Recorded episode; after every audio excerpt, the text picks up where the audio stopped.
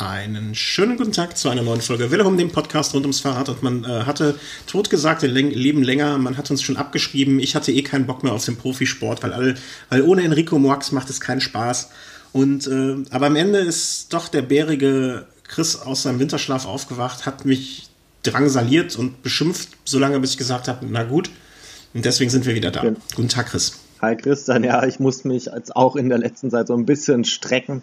Es ist doch jetzt ein bisschen eine Zeit vergangen, seitdem wir das letzte Mal auf Sendung waren. Es liegt jetzt nicht dran, dass äh, wenig passiert ist, sondern einfach, ich glaube, dass wir alle mal eine Pause gebraucht haben. Das letzte Jahr war recht intensiv, die letzten Jahre waren recht intensiv. Die Pause haben wir uns, uns jetzt einfach mal gegönnt. Ja, und jetzt geht's wieder los und ich denke, wir freuen uns beide drauf, oder? Nee, kein Bock. Ich habe keinen Bock auf Profisport. So eine Scheiße hier. Ja. Ähm, ja, das Einzige, was mich diese Saison noch mal so ein bisschen äh, Interesse hat, dass endlich der Valverde weg ist. Ne? Dann habe ich endlich Ruhe von dem und dann ist es auch gut. Naja, naja, ähm, naja, naja. Der hat ja noch Vertrag bis 2017, also er wird dir wahrscheinlich auch nächstes Jahr oh Gott, noch erhalten. Aber dann ist wenigstens der andere Spanackel äh, Spanier weg, der äh, Contador hoffentlich. Dann, dann kann ich schon wieder alles ein bisschen besser ertragen ähm, als bisher. Äh, bevor die Frage kommt, Thomas ist äh, weiterhin mit an Bord. Richtig, genau. Ähm, er, kann nur einfach, er kann nur einfach heute nicht. Genau. Und ähm, was wir auch geplant haben, schon so ein bisschen, ähm, da der Thomas ja auch eigentlich so ein bisschen mehr von der, äh, wie sagt man da, äh, schreibenden Zunft kommt, werden wir möglicherweise auch vielleicht so ein bisschen äh, den Velohome auch verschriftlichen und wir werden ihm so eine Seite einrichten, wo er vielleicht auch mal zwischendurch Kommentare zum aktuellen Renngeschehen Genau, also. Das nur vielleicht als kleine. Hm? Genau, einfach so nach dem Motto, nicht immer zwei, drei Wochen vielleicht warten, sondern aktuelle Dinge dann auch mal sofort rein zur Diskussion stellen und je nachdem, wie heiß dann diskutiert wird, kann man das ja dann dennoch nochmal in einer Audiofolge nochmal besprechen, das Ganze.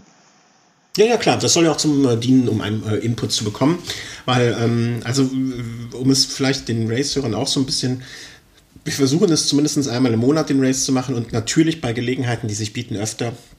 Und ähm, aber der, der einmal, eine, einmal im Monat Termin sollte jetzt eigentlich fix sein. Und äh, das hoffen wir, dass wir das hinkriegen. Und ähm, ja. Fangen wir jetzt mal an. Also du, äh, ernsthaft, äh, ich habe so wenig mitbekommen, du musst mir wirklich vielleicht, äh, wir haben jetzt den wievielten, 15. März, sechs, äh, anderthalb Monate sind, äh, zweieinhalb Monate sind sozusagen das Jahr ins, äh, ins, ins Land gezogen. Und du musst mir vieles erklären äh, oder, oder, oder einfach mitteilen oder oder wie soll, wie, wie soll man sagen, äh, unterjubeln? Ja, ich würde sagen, wir fangen einfach mit so einem Schnelldurchlauf einfach mal an. Was ist jetzt bis jetzt passiert, dass wir uns da in die Gegenwart einfach mal reinreden? Einfach, dass wir es mal ganz kurz äh, abgehandelt ja. haben. Ja, erstes äh, World Tour Rennen der Saison ist jetzt auch schon wieder zwei Monate Geschichte. Die Tour Down Under geht ja regelmäßig in Australien los und ja, man möchte schon fast sagen, wie vielleicht zu erwarten, oder er war zumindest Mitfavorit, Simon Gerrans hat das Ding abgeschossen. Äh, war er, wie, wie oft, hat er nicht schon mal gewonnen? Oder, oder, also, es ist der, ich glaube, das ist der vierte Sieg gewesen. Äh, hat, ja. glaube ich, vor zehn Jahren etwa das erste Mal triumphiert. Hat zumindest 2012, daran kann ich mich auf jeden Fall erinnern, war er auch der Sieger jetzt dieses Jahr erneut. Und ich, ich meine, lass mich mal kurz nachdenken. Ich glaube, es war 6, 12, 14 und 16. Das kann sehr gut möglich sein. Als wenn ich das wüsste, ich habe es auch offen. naja, 2012 erinnere ich mich natürlich dran. Das war das erste Rennen damals, die Tour Down Under nach dem Comeback von, von Valverde und da den Kampf von Gerrans gegen Valverde am Willunga Hill. Valverde Tränen überströmt, ob des Glückes seines, seines Sieges und Gerrans dann in der gleichen Sekunde, aber mit, meine ich, den besseren Platzierungen am Ende vorne. Aber ansonsten, wie immer, wie jedes Jahr, ne? genauso wie diese Rennen, die wir jetzt übergehen, ähm, Dubai-Tour, Katar-Tour und so weiter. Es ist jetzt ein. Naja, zumindest, ist zumindest Rennen, bei denen Marcel Kittel zu glänzen weiß. Also vielleicht sollten wir da nochmal. Ja, über Thema Kittel können wir am Ende, äh, ja. ich glaube, der stand hier nochmal irgendwo auf dem Ablaufplan. ja. Ähm, ja, und man kann eigentlich schön überleiten. Also äh, der Gerrans von Australien, das ist so ein Stück weit der Valverde äh, aus Andalusien. Zum vierten Mal jetzt schon die Andalusien-Rundfahrt gewonnen, zum vierten Mal in den letzten fünf Jahren. Und das wirklich in beeindruckender Manier. Also ich habe ich hab nicht mehr dran geglaubt. Letzte Etappe, Bergankunft, Valverde setzt sich, ich meine, so sieben Kilometer vom Ziel ab, lässt alles stehen und gewinnt das Ding. Also sehr beeindruckend. Aber man muss auch sagen, in, in, in einem Rennen, wo die Gesamt, äh, auf dem Gesamtklassement auf dem Treppchen Bauke Mollema steht, wie hoch kann man das einschätzen? Naja, gut, anders, jetzt, jetzt, anders jetzt gut. Ich habe ja mit Bauke meinen Frieden geschlossen bei der Dauphiné letztes Jahr. Ähm, und auf der anderen Seite, ja, immerhin, ein TJ van Garderen ist 20 Sekunden vor Valverde in die Abschlussetappe reingegangen. Das muss man auch erstmal, muss man auch erstmal aufholen, ne? Also, äh, war jetzt ja. nicht nur Laufkundschaft unterwegs. Nee, äh, Rafael Maika äh, von Tinkoff, Kreuziger von Tinkoff noch dabei. Ähm, wen haben wir denn noch? Äh, überraschenderweise im Vergleich zu sonst im ganzen äh, Frühjahr Team Sky nur mit Mikel Nieve auf Platz 10, ähm, die sich ja sonst, äh, zumindest bisher, ähm, auch nicht unbedingt dadurch ausgezeichnet haben, nur schlechte Ergebnisse einzufahren. Also Wouter Fuß war dabei, der wenige Tage zuvor die Valencia-Rundfahrt gewonnen hatte, von dem man auch einiges erwarten konnte. Aber du hast recht, was die Rundfahrten angeht, zu, bis zu dem damaligen Zeitpunkt äh, noch, noch nicht ganz so überragend wie vielleicht gewohnt, liegt aber auch daran, ein Froome ist noch nicht wirklich so viel gefahren, der hat eher das Hauptaugenmerk auf die späteren Rennen gerichtet. Ein Mikkel Landa hat man noch gar nicht gesehen, von dem man sich viel erwartet. Leopold König noch nicht wirklich aufgetaucht. Also da sind auch einige heiße Eisen noch gar nicht wirklich ins Renngeschehen eingestiegen. Mhm, mh, mh.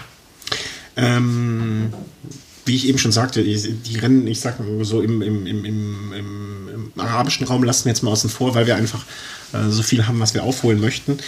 Ähm, Strade Bianchi. Ja, und ich denke, da sind wir beide ein absolute, äh, gehören wir beide zu den absolut größten Fans dieses Rennen, Rennens. Also es ist wirklich äh, jedes Jahr beeindruckend, die Bilder, die man da geliefert bekommt, über die, die weißen, weißen Pisten mit Naturstraße.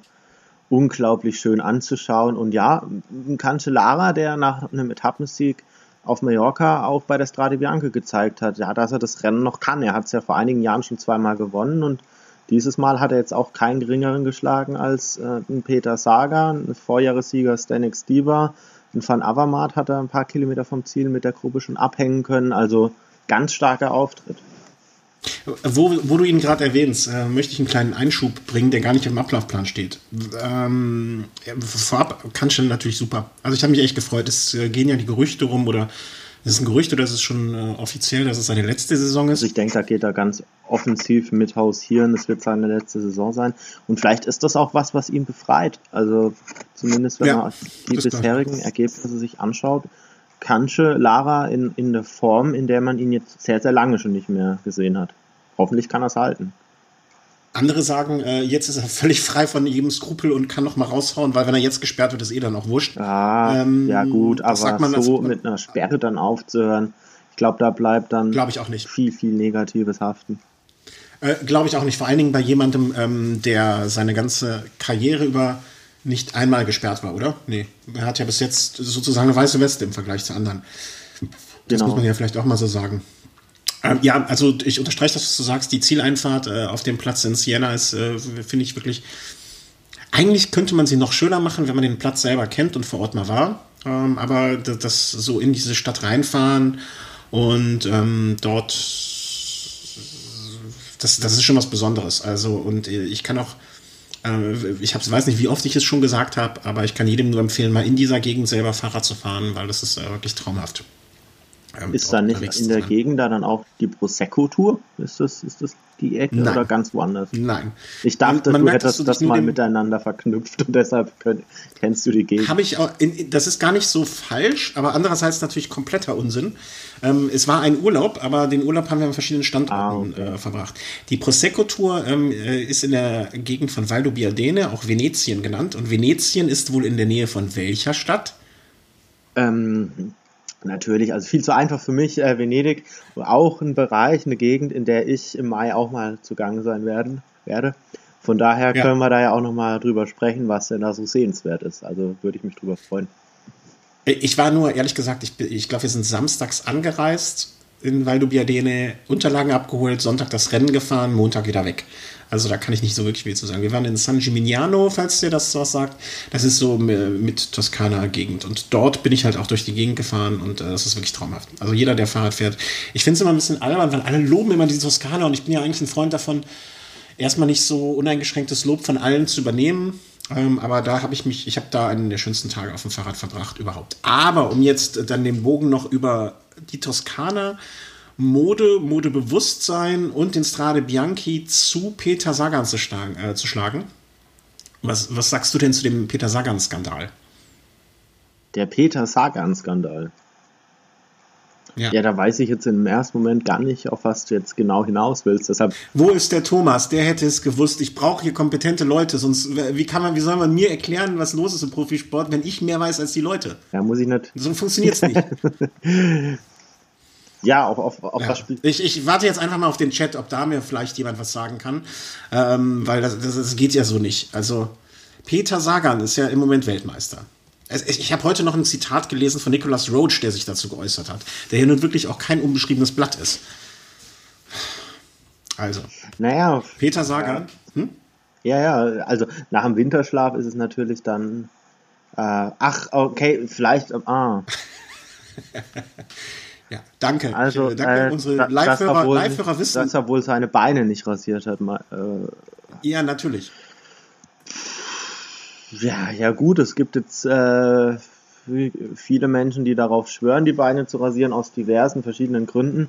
Gibt genauso viele, jetzt vor allem dann natürlich im Jedermann-Bereich, die sagen, nee, brauche ich nicht. Im Profibereich sicherlich was, was ihn von seinen Kollegen unterscheidet. Und wenn ich mir so seine Ergebnisse diese Saison bis jetzt angucke, kann sein, dass da das eine oder andere Herrchen ihn vielleicht auch mal einen Platz nach vorne gekostet haben könnte. Mal ja, also äh, ich, ich meine das natürlich mit einem äh, suffisanten Lächeln. Ähm, also es, es, war ein großer Aufschrei und äh, es, es, ging um die, um die, äh, äh, wie soll man sagen, ähm, durch die Presse und hier und dort und es gab Theorien und es wurden andere Fahrer gehört und so weiter. Peter Sagan im Weltmeistertrikot mit unrasierten Beinen, das geht ja gar nicht. Und Nicholas Roach hat äh, von der Schande für das Trikot etwas zugespitzt gesprochen und ähm, dann war die Frage, warum macht er es, warum macht er es nicht und so weiter.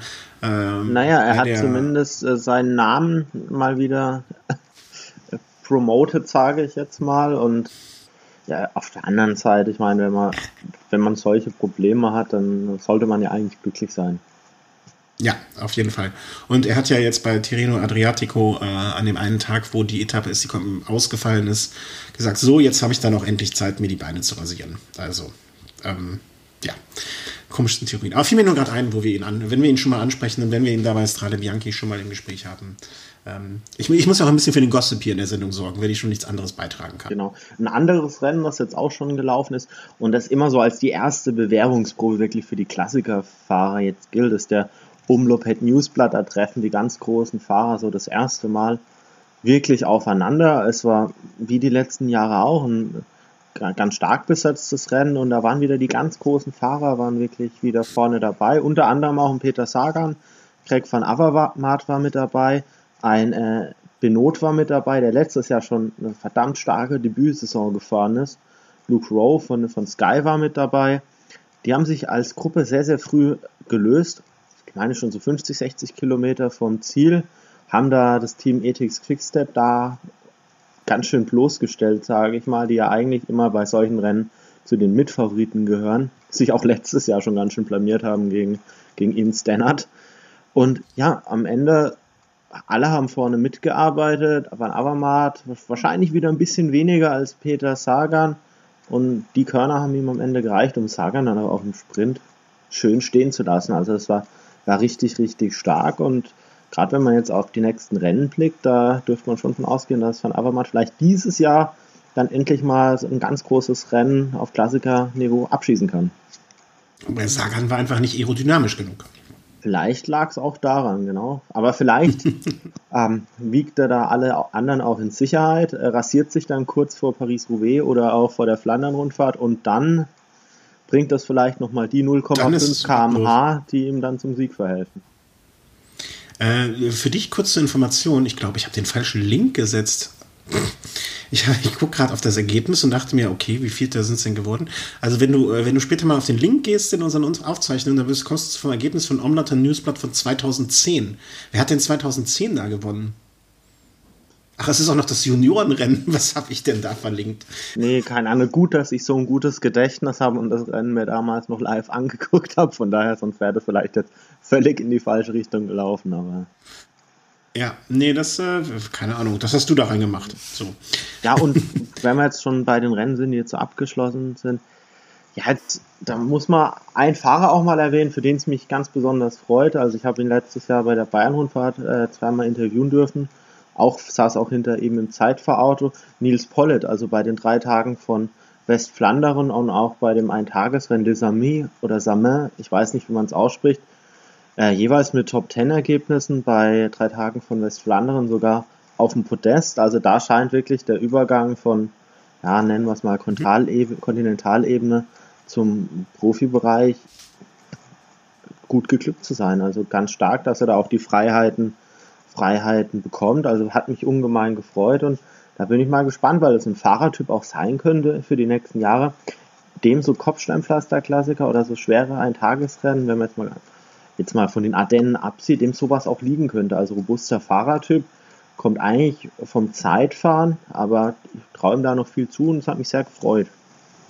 Ich musste mal, ich, denke, also er, hat natürlich auch die Optim, er, er lebt im optimalsten Trainingsterrain, den es, das es überhaupt in Deutschland gibt. Das muss man ja auch dazu machen. In Köln. Ja, von der Stimmung her. Die Stimmung muss ja auch richtig sein. Ohne rührte Stimmung kannst du nicht schnell Fahrrad fahren. Ja, und er hat, auch Glück, er hat auch Glück gehabt, dass Karneval, Karneval dieses Jahr so früh war. Dann hat er nämlich Zeit, ja. Rennen zu fahren gehabt, weil sonst, ja, man stelle sich vor, Ende nee. Februar Karneval, dann Nils Pollitt bei drei Tagen von Westflandern. Da wäre er wahrscheinlich eher beim Rosenmontagsumzug gewesen. Das heißt nicht Rosenmontagsumzug, sondern der Zug. Der Zug. ja. Meinetwegen auch. Ähm, Nee, er wohnt wirklich hier im, äh, also äh, das ist sehr lustig. Ähm, das, das Thema haben wir in der, an, äh, im, im Snack des häufigeren auch die Software Strava, wo man ja sieht, da, wo andere Leute auch langfahren und äh, es ist wirklich so, dass äh, unsere Trainingsstrecken, er fährt meistens ein Ründchen länger, gebe ich zu, aber ansonsten überschneiden die sich. Also ich, ich achte auch immer drauf, äh, wenn mir jemand in Teamkleidung entgegenkommt, aber was sein könnte, dann würde ich ihn direkt vom Fahrrad schmeißen, äh, stoßen und äh, ein Interview machen ja. Aber bis dato äh, hatte, ich, hatte ich nicht das Glück oder er hatte das Glück. Ja, also äh, bei mir, ja, wen ich jetzt schon zweimal gesehen habe beim Trainieren, war ähm, Dominik Nerz. Also der ist mir schon, schon zweimal begegnet, aber eher immer in unterschiedliche Richtungen. Also er, er einmal bergan, ich bergab und dann das zweite Mal, ja, auf, und er war trotzdem schneller. Auf ebener. Ja, das möchte ich jetzt gar nicht mal ausschließen. Also es war da noch seicht bergab, sagen wir mal so. Und dann einmal auf ebener Strecke. Klar, wenn man jetzt so jemanden mal trifft und der überholt einen von hinten, ich denke, da wird man schon mal gucken, dass man da vielleicht mal alle Kräfte zusammennimmt und mal eine halbe Minute mal nebenan fährt und halt zwei, drei kurze Sprüche austauscht, aber ja, wird vielleicht nicht das letzte Mal gewesen sein.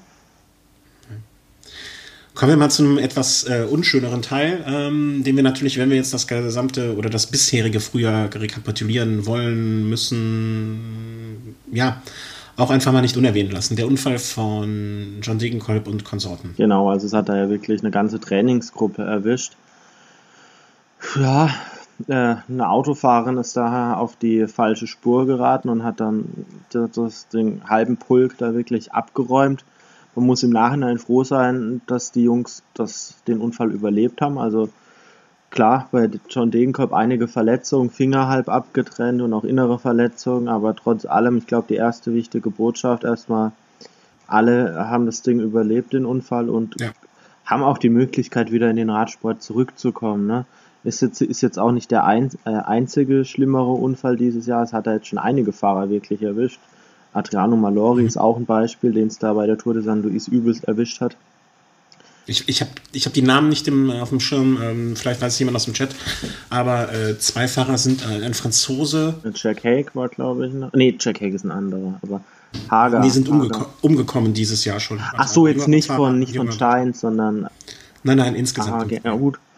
Ja, es, es, wird immer, es wird immer gefährlicher und klar, für, für Giant wenn man jetzt mal von den persönlichen Schicksalen, nenne ich es jetzt mal, absieht, Giant natürlich auch was, was die Saison äh, schwierig gestaltet. Ich meine, klar, jetzt hat man Marcel Kittel abgegeben, hat auch einen Luca Meskisch abgegeben. Das waren zwei sehr schnelle Leute.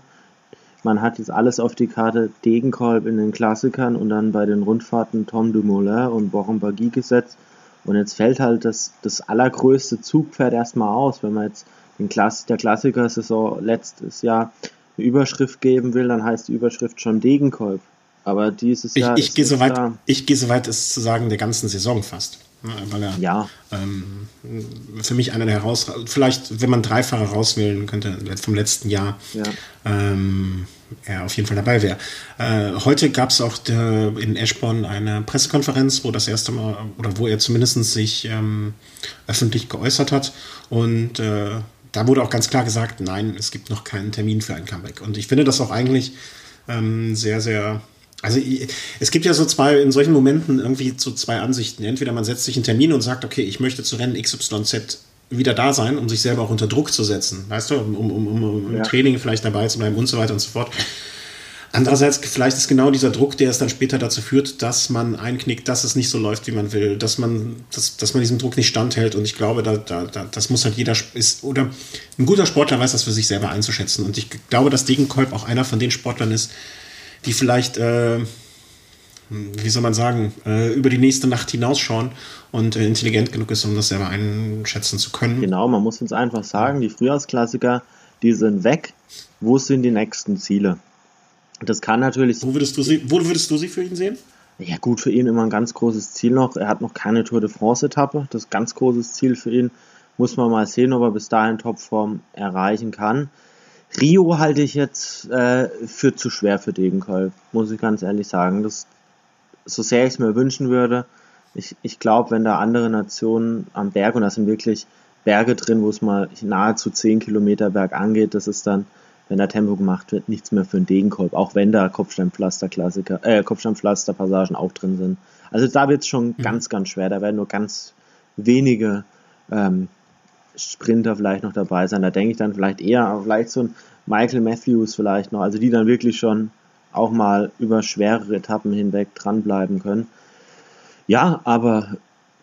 Andererseits, er hätte dann vielleicht den Vorteil gegenüber anderen oder gegenüber einigen anderen, dass er relativ ausgeruht zu dem Zeitpunkt ist. Ja, noch nicht gut, seine er, 20, 30 Renntage drin beiden. Naja, gut, wenn er, wenn er die Tour fährt und so wie ich ihn einschätze, will, wird er die Tour fahren. Er wird dann natürlich da auch schon mal diese 21 Tourtage drin haben, wenn er sie zu Ende fährt. Ähm, davor wird er sicherlich ein, zwei Vorbereitungsrennen fahren müssen. Ja, was vielleicht auch ein Ziel sein kann, klar, es ist nicht jedes Jahr ein WM-Kurs auf flachem Terrain. WM dieses Jahr vielleicht ein Ziel. Muss man natürlich immer gucken. Da hat Deutschland die Qual der Wahl. Man hat mit André Greipel und Marcel Kittel auch noch zwei, die vermeintlich endschneller sind auf flachem Terrain und ähm, äh, Warte, ich habe dich nicht gehört, Marcel wer? Ich kann es nicht angekommen. Kittel, also ich traue ihm äh, in Katar durchaus zu, dran zu bleiben. Also ich habe ich hab mir sagen lassen, was die Topografie angeht, wäre, wäre das schon machbar. Ich, ich hoffe, dass Marcel Kittel zu dem, äh, zu dem Zeitpunkt in der Saison so fit ist, dass er wirklich dann anständig den äh, Sprint für André Greipel anziehen kann. Klar, das hoffen wir alle. Ähm, mehr, mehr aber auch nicht. Ja, das man, ist meine Meinung. Aktuell muss man einfach mal hoffen, dass die Jungs alle, alle fit bleiben. Und das ist genau, und fit, fit, fit bleiben und, und vor allen Dingen auch gesund werden. bleiben im Sinne von. Gut, jetzt ist es zum einen eine Sache, die jetzt von Degenkolb und auch sein Team betrifft. Auf der anderen Seite wird das natürlich ein Stück weit die Klassiker auch beeinflussen. Also John Degenkolb letztes Jahr eine entscheidende Rolle gespielt. Das Rennen ohne John Degenkolb ist mit Sicherheit wieder ein Ticken offener, weil ein Team, das jetzt auf einen finalen Sprint auch setzen kann mit Degenkolb, jetzt wieder wegfällt. Also wird es mhm. mit Sicherheit auch zu einer Veränderung führen. Wie sehr, also ich finde bei den, bei vielen, sprechen wir jetzt nicht mal von dem ersten Monument, aber sondern so von dem Frühjahr im Allgemeinen. Ähm, wie sehr glaubst du denn, dass ein, ein, ein Cancellara, der jetzt bei den Stradom Yankee äh, sehr, sehr, sehr, sehr stark war, ähm, nochmal eingreifen kann. Bei den Klassikern? Also ich, ja, bei den, bei also den Klassikern jetzt. Ich sehe ihn in der Form, in die er gerade hat, äh, definitiv als einen absoluten Siegkandidat. Also ich wüsste jetzt keinen Grund, warum jetzt ein Cancellara nicht die Flandern-Rundfahrt oder Paris-Roubaix gewinnen sollte. Also klar, es gibt da auch einen Greg von Avermaet, es gibt einen Peter Sagan, es gibt einen Benot, das sind alles Fahrer, die da vorne mit eingreifen können, aber Cancellara äh, sehe ich jetzt sicherlich nicht hinter den anderen Leuten. Also mhm. ganz vorne mit mein, dabei. Mein, und mein Traumduell der, der, der, sag ich mal, der 2000er Jahre, wird Bohnen noch mal kommen? Nee, ne? Müsste definitiv noch was draufpacken. Mit den Eindrücken, die ich bis jetzt gewonnen habe, würde ich sagen, eher nicht. Klar, gibt es ja immer wieder Konstellationen, wo vielleicht auch ein Bohnen noch seine Chance hat. Man stelle sich jetzt mal vor, äh, wie es auch schon manchmal gab, eine recht große Gruppe kommt vielleicht nach Roubaix äh, und das sind dann vielleicht wirklich mal noch 20 Fahrer zusammen, dann gäbe es so eine Möglichkeit, aber das ist natürlich dann für Ethics Quickstep dann auch immer die Gefahr, ja, für wen fahren sie dann wirklich? Da ist dann auch noch ein Niki Terpstra dabei, da ist ein Stanix Diva noch im Team. Das sind alles Fahrer, die auch für sich da noch gewisse Ambitionen haben, wo es vielleicht auch schwierig ist im Vergleich zu früher, wo man vielleicht eher gesagt hat, Bohnen ist der, ist der, ist der Superstar und für den wird gefahren. Das ist sicherlich jetzt heutzutage nicht mehr ganz so.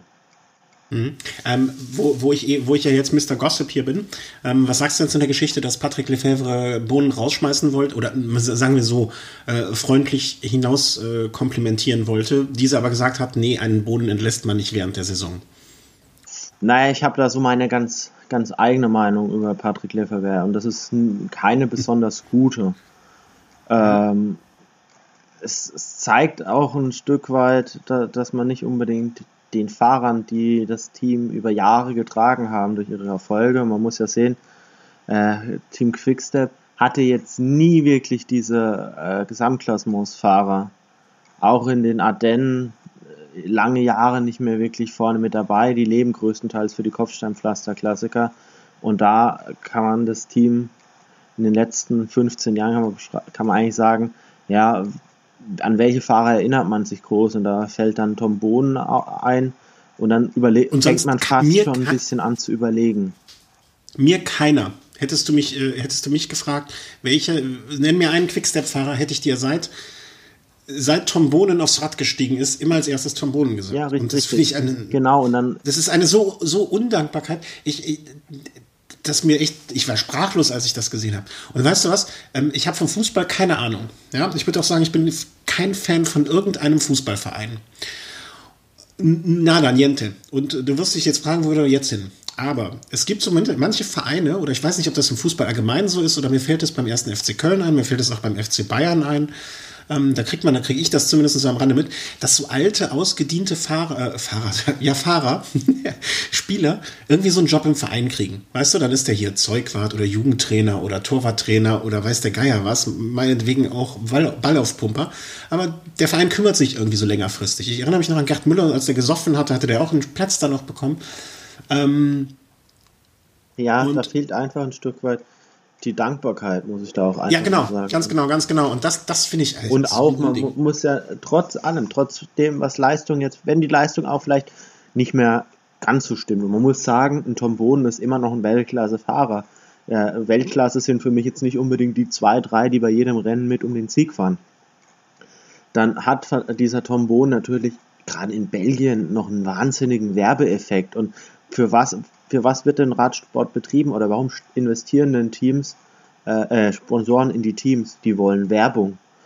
Und wenn ein Tom Bohn für ein Team fährt, dann ist er, auch wenn er vielleicht nicht mehr der, der weltbeste Fahrer ist, immer noch, äh, ich, ich, ich nenne es jetzt einfach mal eine, eine super Litfaßsäule, der da ja. einfach durch die Gegend fährt und ist er stark, sagt jeder, oh, Tom Bohnen ist wieder da, alle Fieber mit. Wenn er nicht, nicht gut fährt, äh, fragt jeder, ja, was ist mit Bohnen, aber er ist präsent.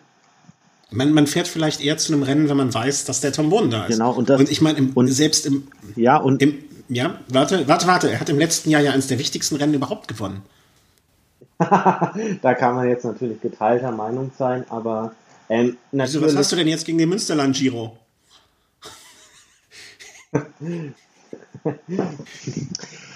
ja, aus deutscher Sicht es ist, ist, sicherlich sind die deutschen Rennen rund um Köln hat er ja auch gewonnen es das war, weiß, wusste ich natürlich. Es ist, ist, ist sicherlich äh, interessant und auch toll, dass man so einen Fahrer verpflichten kann. Zieht ja auch wahnsinnig viele Zuschauer. Da gehen dann wirklich die Eltern mit ihren kleinen Kindern hin und sagen, guck mal, das ist Tom Bohnen, das ist jetzt ein Held der Straße. Beispielsweise ja. so, so, so wie, sag, sagen wir es doch einfach mal so, für uns ist der große Held Jan Ulrich oder ein Erik Zabel. Der, äh, Tom Bohnen ist das belgische Pendant, ist jetzt kein, ist jetzt kein äh, Grand Tour-Fahrer, aber er hat wahrscheinlich da noch einen höheren Stellenwert, als Jan Ulrich hier jemals hatte.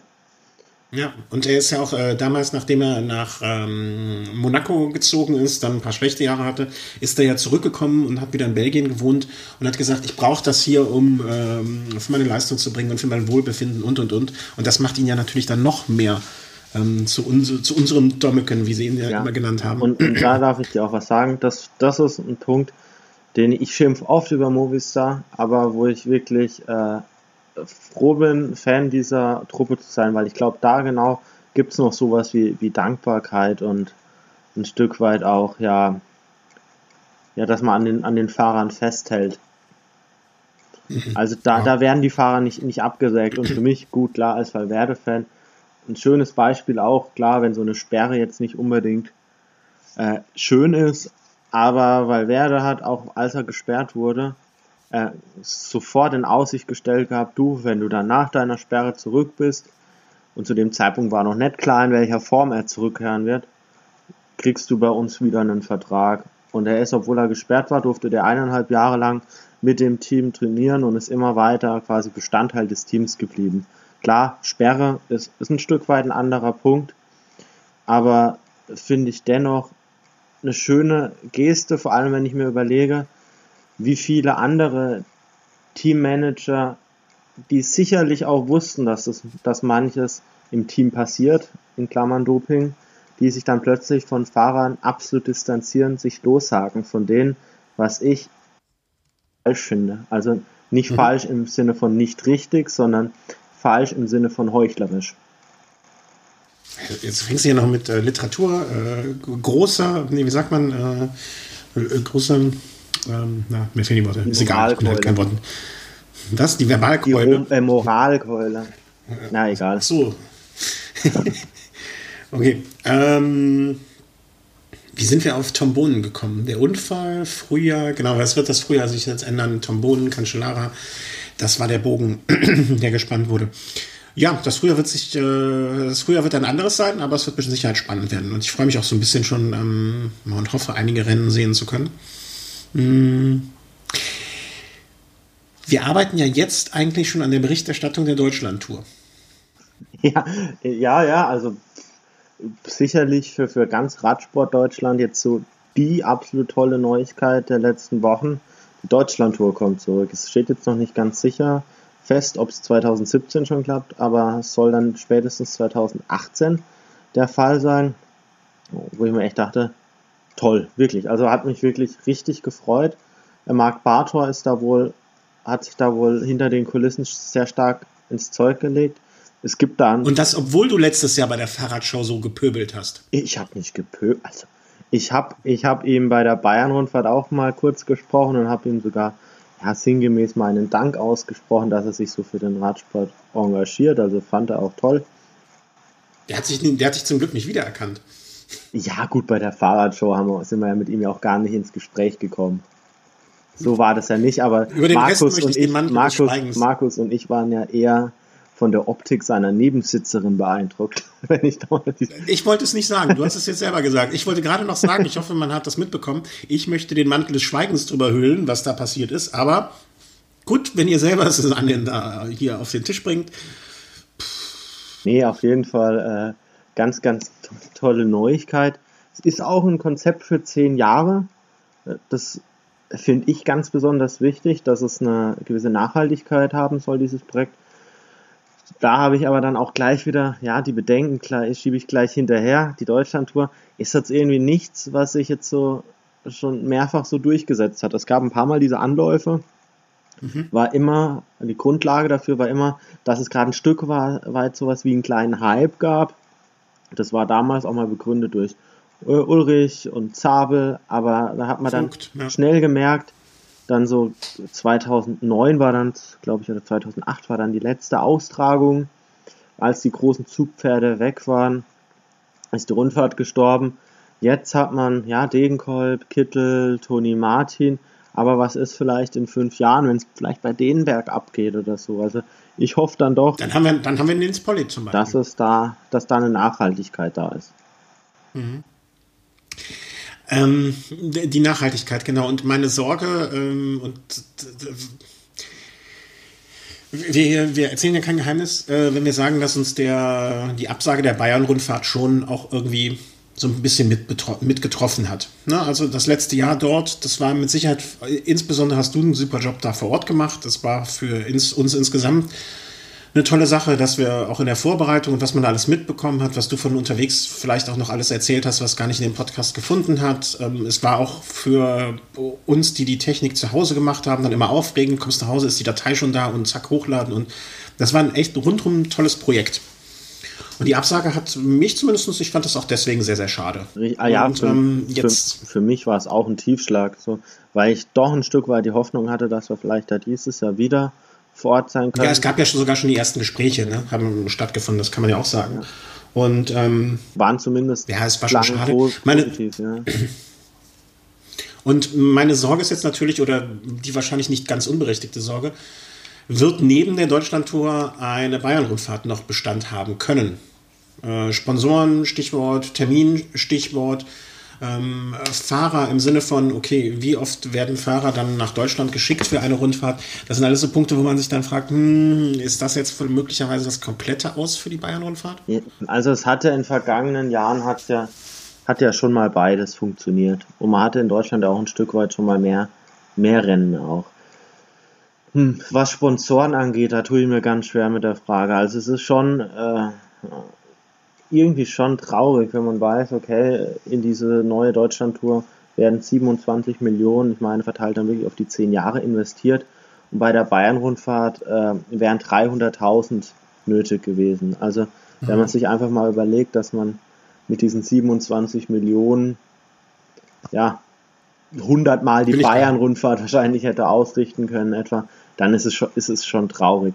Ich glaube, es ist eine Terminsache, ob es da Probleme gibt denke, die Deutschlandtour ist auch ganz eng verknüpft mit dem Tourstart äh, in Deutschland. Dass, dass man da ganz klar Jahr? sagt, ja. Zugpferd und da entsteht jetzt vielleicht ein Hype. Und ich, da, ich da glaube, da geht es einfach darum, ob die Bayern-Rundfahrt diesen Hype auch ein Stück weit für sich nutzen kann. Aber wie gesagt, Termin ist das A und O. Es gibt da wohl mehrere Überlegungen, wo man das Rennen hinpackt. Eine Überlegung war auch Ende Mai, etwa in den Zeitraum der Bayern-Rundfahrt und dann sehe ich schwarz. Ja, also das wäre, also zu dem Termin zwei Rundfahrten, äh, das, das wird nicht funktionieren. Da brauchen wir uns wirklich keine Illusion machen. Ein zweiter Termin, glaube ich, den ich so mitbekommen habe, war irgendwann im September, also eher Richtung Vuelta-Zeitpunkt. Ja, also früher war ähm, ja die äh, Deutschland-Tour auch mal im August, also sozusagen als, als Nachtour, ja, Revanche-Platz nenne ich es jetzt mal. Hatte den Vorteil, dass man quasi beides abfangen konnte. Zum einen die Fahrer aus der, aus der Tour de France, die dann noch einigermaßen fit waren. Jan Ulrich ist oft gefahren. Und dann zum anderen auch schon wieder Fahrer, die sich auf die Vuelta vorbereitet haben. Ist vielleicht nicht mhm. der schlechteste Platz. Ein Platz, den ich mir auch vorstellen könnte, wäre ja, direkt nach der Italien-Rundfahrt. So ein Stück weit, vielleicht als erst, ja, vielleicht, ja, während der Dauphiné ist natürlich schwierig, aber ja, dass man vielleicht, dass man beides noch irgendwie ähm, miteinander verknüpft bekommt und dann kriegt man es vielleicht sogar irgendwie hin, dass man Bayern-Rundfahrt und Deutschland-Tour ein Stück weit vielleicht auch kombinieren kann, dass die Fahrer dann sagen, sie fahren jetzt hier äh, fünf Tage Bayern-Rundfahrt und vier, fünf Tage später dann noch die Deutschland-Tour.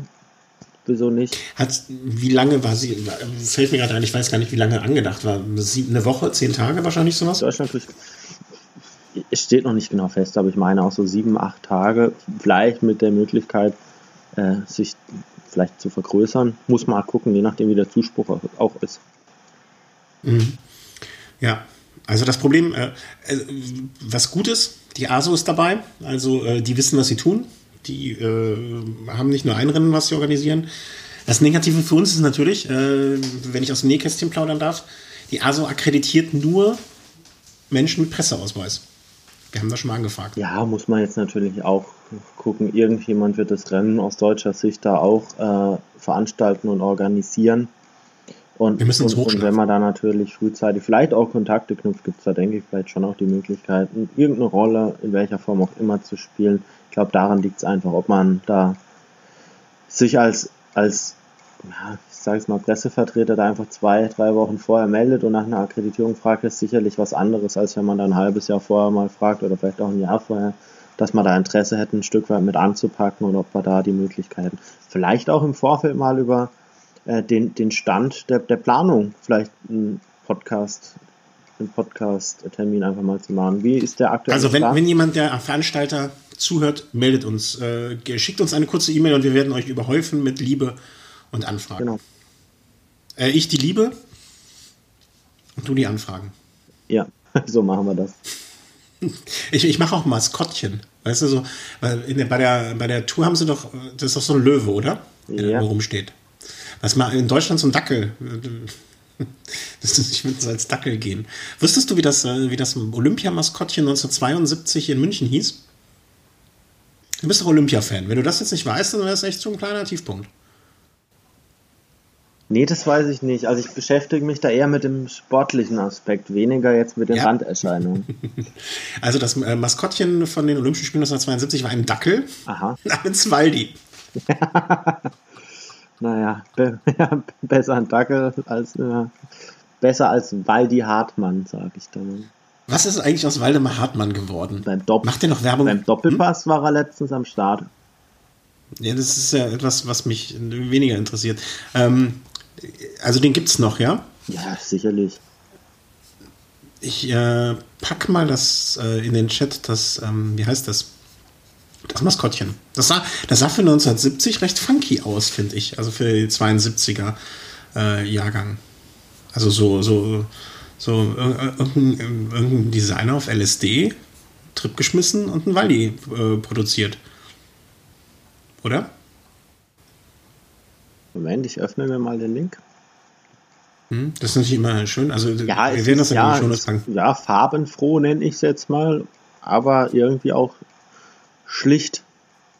Farbenfroh und schlicht. Gab es das auch dann auch als Plüschtier? Ich meine. Ja, aha, ja, gab's. Das sagt bloß, du hast einen zu Hause liegen.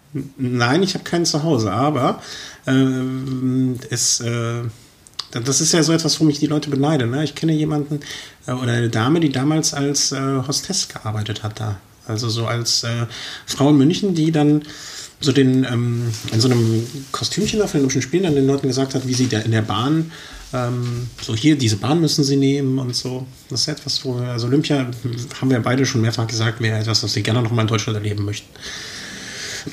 da würde ich mich auch verschulden, um eine Eintrittskarte für die Eröffnungsfeier zu kriegen.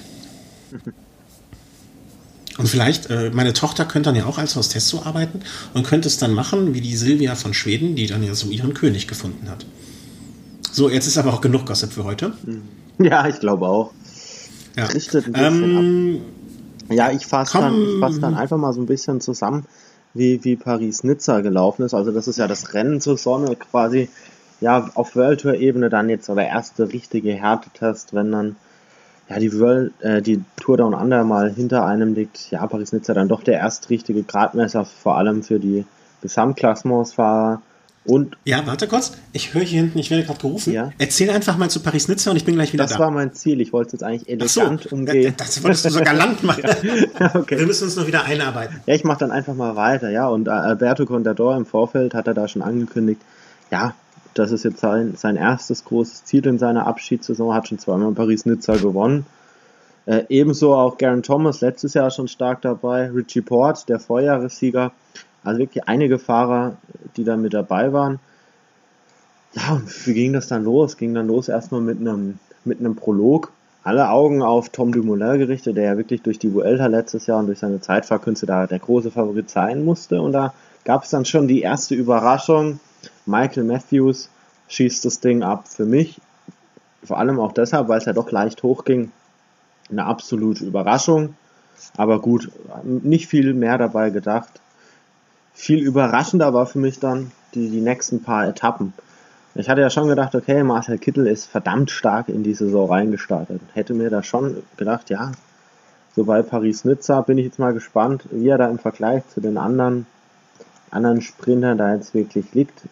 Vor allem dann vielleicht auch mal gegenüber einem Nasser Buhani, Michael Matthews schon angesprochen. Aber Kittel hat. Buhani war doch der, den du auch interviewt hattest, oder? Habe ich den. Äh, Buhani. Herrn Rundfahrt? Äh, ja. Der hat mir Kopfzerbrechen bereitet. Der hat bei der Bayern-Rundfahrt keine Etappe gewonnen und ich war sehr froh darüber.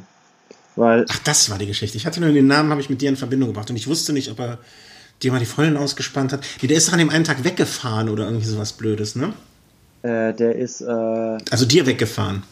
ja, das Problem war, der hat da nicht gefunden, also der wus- wusste nicht, wo das Podium ist.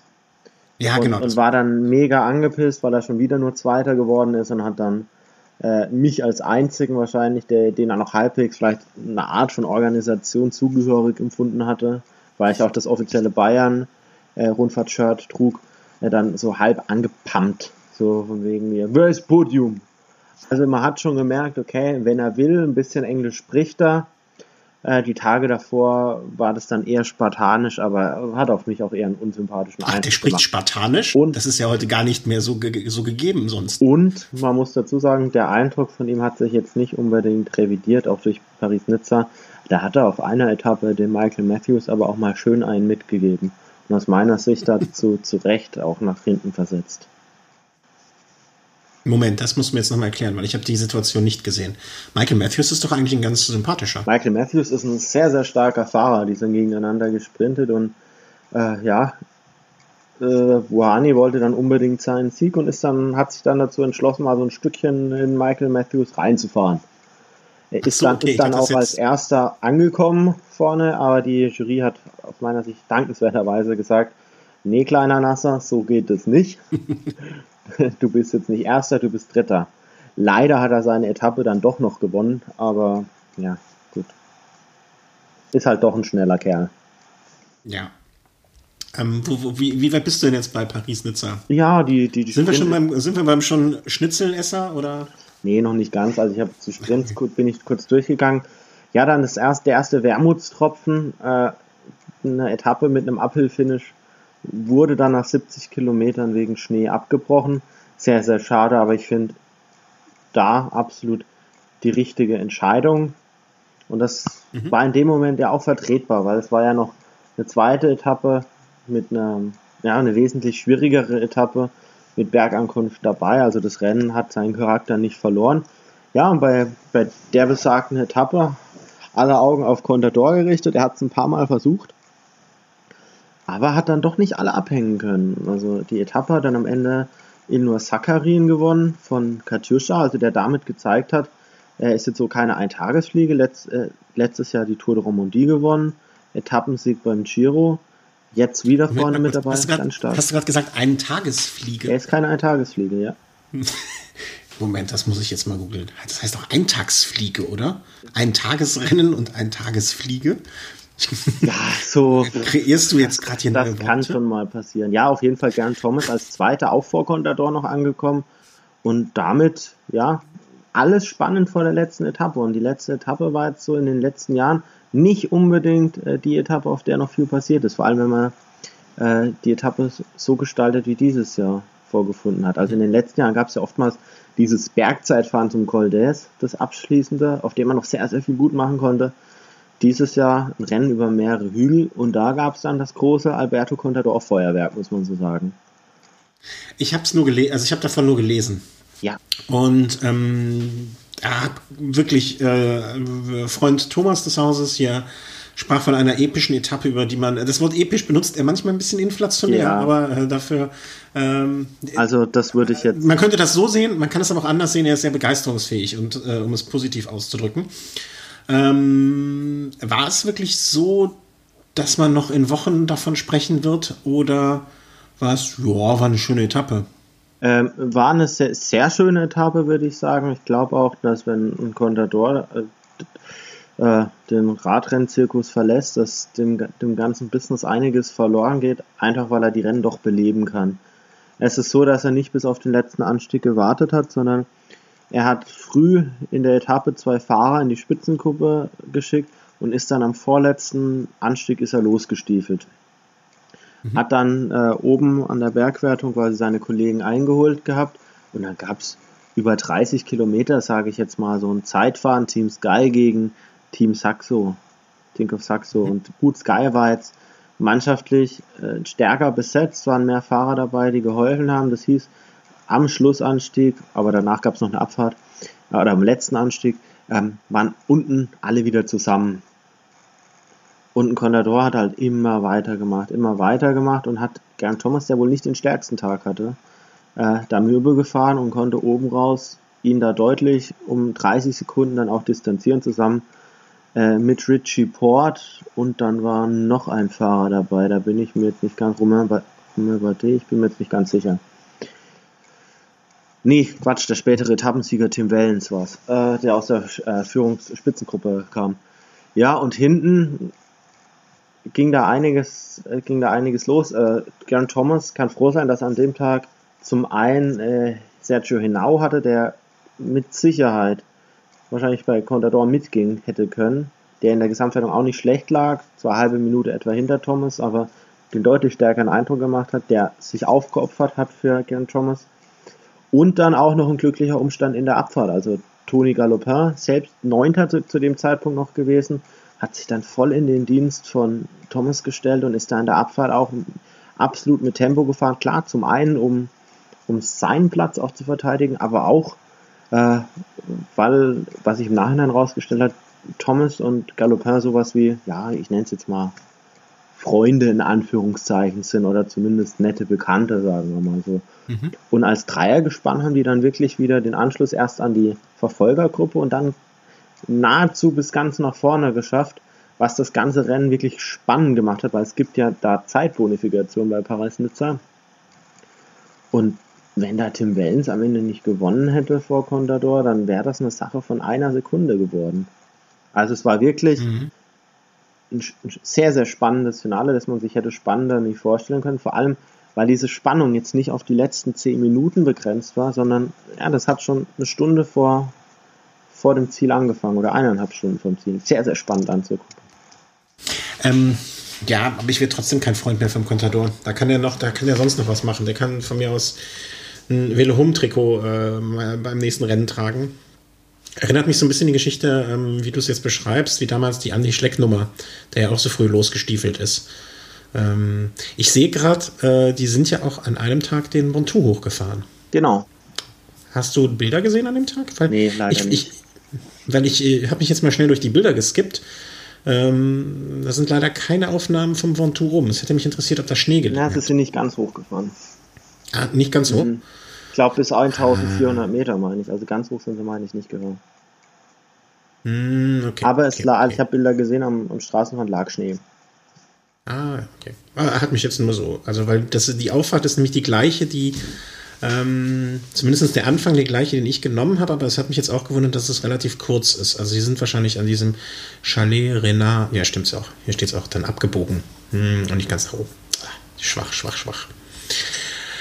Ähm, Paris-Nizza das eine Rennen, das ein bisschen unter dem Wetter gelitten hat, das andere Tirreno Adriatico, die äh, italienische Variante von Paris-Nizza. Genau, sagen wir mal, Endergebnis erster Greg von Avermaet, zweiter Peter Sagan, dritter Bob Dschungels, da fragt man sich, Tirreno Adriatico oder ist das jetzt die Flandern-Rundfahrt oder was ist das? Und ja, ich denke, auf jede einzelne Etappe brauchen wir da jetzt vielleicht auch nicht eingehen, ist jetzt auch schon nee, Vergangenheit, aber dass das Rennen so ausgehen konnte, hatte maßgeblichen, hatte einen maßgeblichen Anteil dran, dass die absolute Königsetappe mit mehreren Bergwertungen, auf die vorher schon alle Gesamtklassementsfahrer geblickt haben, die wurde ersatzlos gestrichen. Mhm. Und jetzt, wenn man da den Vergleich zieht, Paris-Nizza, die Fahrer sind 70 Kilometer gefahren bei der einen Etappe, es hat geschneit, es wäre nicht gegangen. Äh, dann muss man, muss man sagen, da war es bei Tirreno Adriatico doch ein anderer Fall. Und zwar ist das eine Etappe, die aufgrund des, ich hoffe, dass ich jetzt alles richtig bezeichne, des äh, Anfang des Jahres neu eingeführten Schlechtwetterprotokolls äh, abgesagt mhm. wurde. Damit hat es folgendes auf sich, oder willst du genau, erklären? Das, ja. Äh, ich? Nee. der Blinde spricht von der Farbe. Auf, nee, nee, erzähl du mal ruhig. Hm? Auf jeden Fall sollten da gewisse Umstände eintreten, wettertechnisch, dass da Etappen abgesagt werden können, um einfach größere Gefahren von den Fahrern abzuhalten. Jetzt ist es natürlich so, dass man das Ganze, ja, es ist ein zweischneidiges Schwert, man kann es so oder so sehen. Zum einen, klar, wenn die Fahrer gefährdet sind, sagt man so ein, so ein Ding vielleicht lieber ab. Hat jeder, glaube ich, Verständnis dafür. Gerade wenn man weiß, was jetzt mit vielen Fahrern, mit den Verletzungen und so weiter alles passiert ist, absolutes Verständnis da. Jetzt Aber wenn ich da die Bilder dann vom Tag selbst gesehen habe, lag da gar kein Schnee. Mhm. Da muss ich mir die Frage stellen, okay, war die Absage zu diesem Zeitpunkt, war die nötig? Also hätte man vielleicht nicht einen Versuch wagen können. Also ähm, im Nachhinein wäre es wahrscheinlich sogar gegangen und aus meiner Sicht vielleicht ein bisschen voreiliger auch abgesagt. Wie gesagt, ich habe jetzt nur ein paar Bilder gesehen. Ich weiß nicht, ob es jetzt wirklich absolut verschneit war. Anhand der Bilder, die Nibali gepostet hat, war es nicht so. Und da kommen wir auch gleich zum nächsten Punkt, dass die Fahrer, die natürlich im Gesamtklassement sich was ausgerechnet haben, da spreche ich jetzt mal Nibali an, da spreche ich ja, vielleicht auch ein Valverde an oder andere Fahrer, die haben natürlich die Hoffnung gehabt, gerade auf der Bergetappe was zu reisen und die sich gerade da auch hätten absetzen können von Fahrern wie Van Avermaet, Sagan und Konsorten. Und da ist natürlich schon, was ich melde, für ein Rennen. Das Rennen hat sieben Tage. Ich rechne mir was aus, plane die Saison so, dass ich auch bei den Rennen was reisen kann. Und dann ist diese Etappe weg. Also da ist ein großer Unmut entstanden. Mhm. Weißt du, das ist, ich finde, solche Situationen jetzt mal grundsätzlich zu bewerten immer sehr, sehr, sehr schwierig. Weil man muss sich ja immer fragen, wer profitiert von der Absage, wer hat dadurch Nachteile. Und wenn ein Veranstalter mh, hm, eine Absage, jetzt mal unabhängig davon, was es für eine Veranstaltung ist, ne? wenn der Veranstalter eine Etappe absagt, klingt blöd, aber der, der, ich komme gleich mit einem Vergleich, der gar nicht so weit weg ist der hat ja, der sagt das ja nicht aus Spaß in der Freude ab. Der weiß ja, dass er sich damit Ärger einhandelt, entweder von der einen oder von der anderen Seite, egal wie er sich verhält. Und äh, wenn es nicht absagt und hinterher passiert was, ist er immer der Dumme. Also ich glaube, als Veranstalter kannst du in so einer Situation fast nie richtig handeln. Ja, natürlich. Egal, was du machst. Ich, und ich glaube, im, im, Zweifel, im Zweifel würde ich dann immer sagen, better safe than sorry. Ne?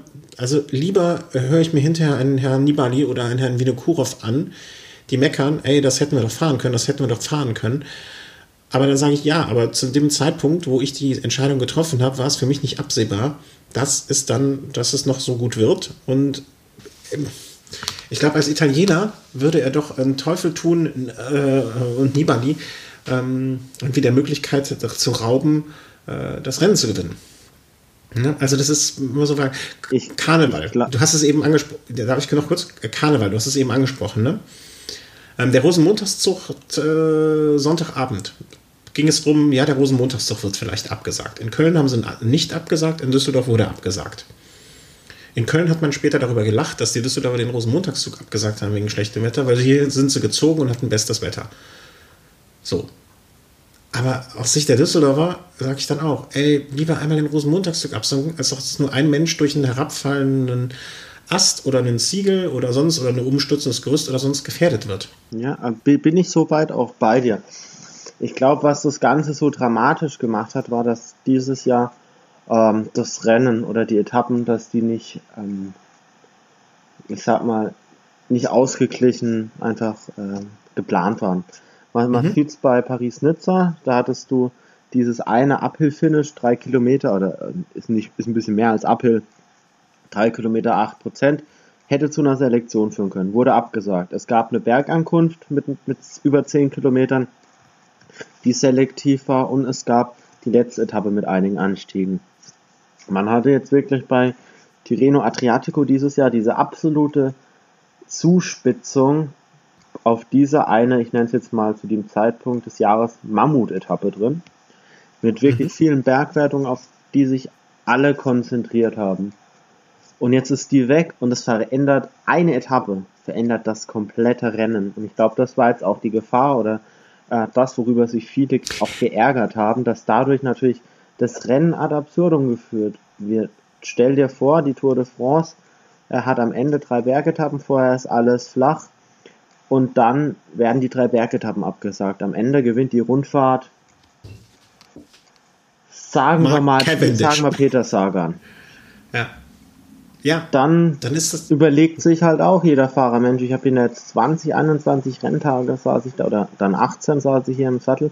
Das hat nicht geklappt. Ich, was ich halt den Verantwortlichen da irgendwie, gut, ich kann es nicht, aber was ich ihnen eigentlich gern mitgeben würde, gestaltet das Rennen ein bisschen ausgeglichener, dass vielleicht auch mal Gesamtklassementsfahrer die Möglichkeit haben auf, haben, auf zwei oder drei Etappen je nach Taktik, natürlich, man darf sie jetzt auch nicht absolut ebnen, das, das Feld, dass auch Sprinter mal die Möglichkeit haben, aber dass es sich auf mehrere Etappen verteilt und vielleicht auch muss man doch auch mal appellieren an den Verstand. Wir, wir haben Anfang März.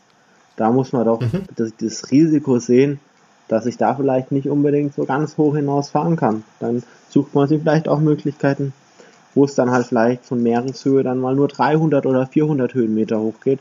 Reicht dann manchmal oder muss manchmal vielleicht dann auch reichen, aber so, denke ich, gab es bei dem ganzen Ding mal den Sieger, Greg van Avermaet, ausgenommen, fast nur Verlierer.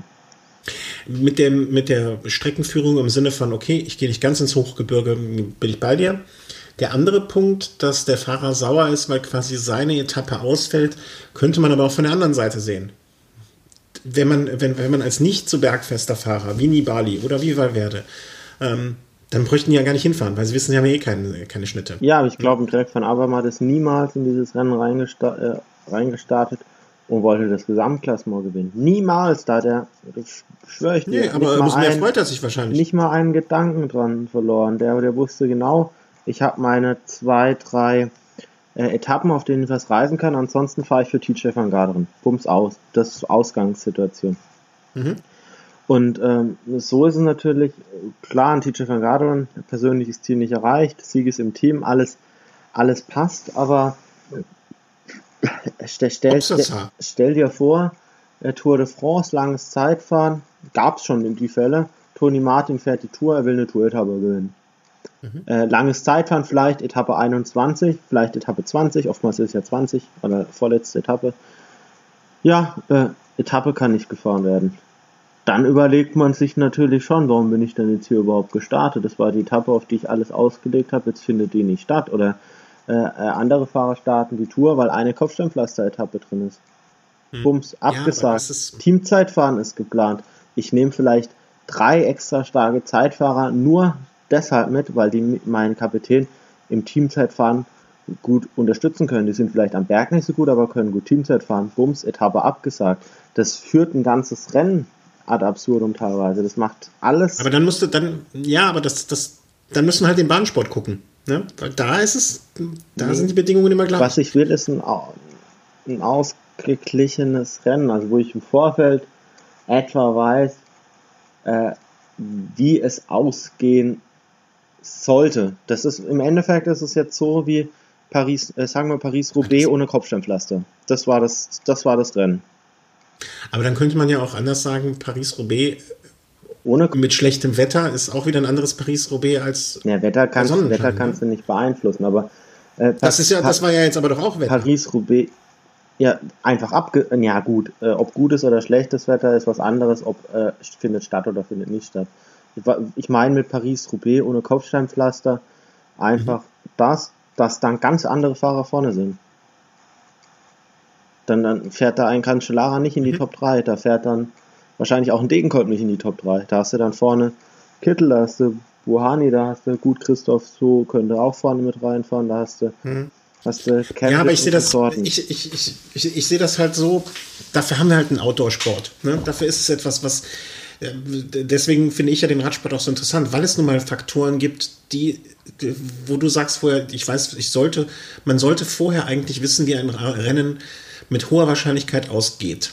Ja. Ne? Es ist ja nur, nur eine Wahrscheinlichkeit. Ja, nicht, nicht groß. Also ich meine, selbst mit dieser Bergankunft wären da immer noch 20 Fahrer für den Sieg in Frage gekommen. Aber mhm. äh, die, die ganze Charakteristik ist grundverschieden, weil es gerade nur eine Etappe war.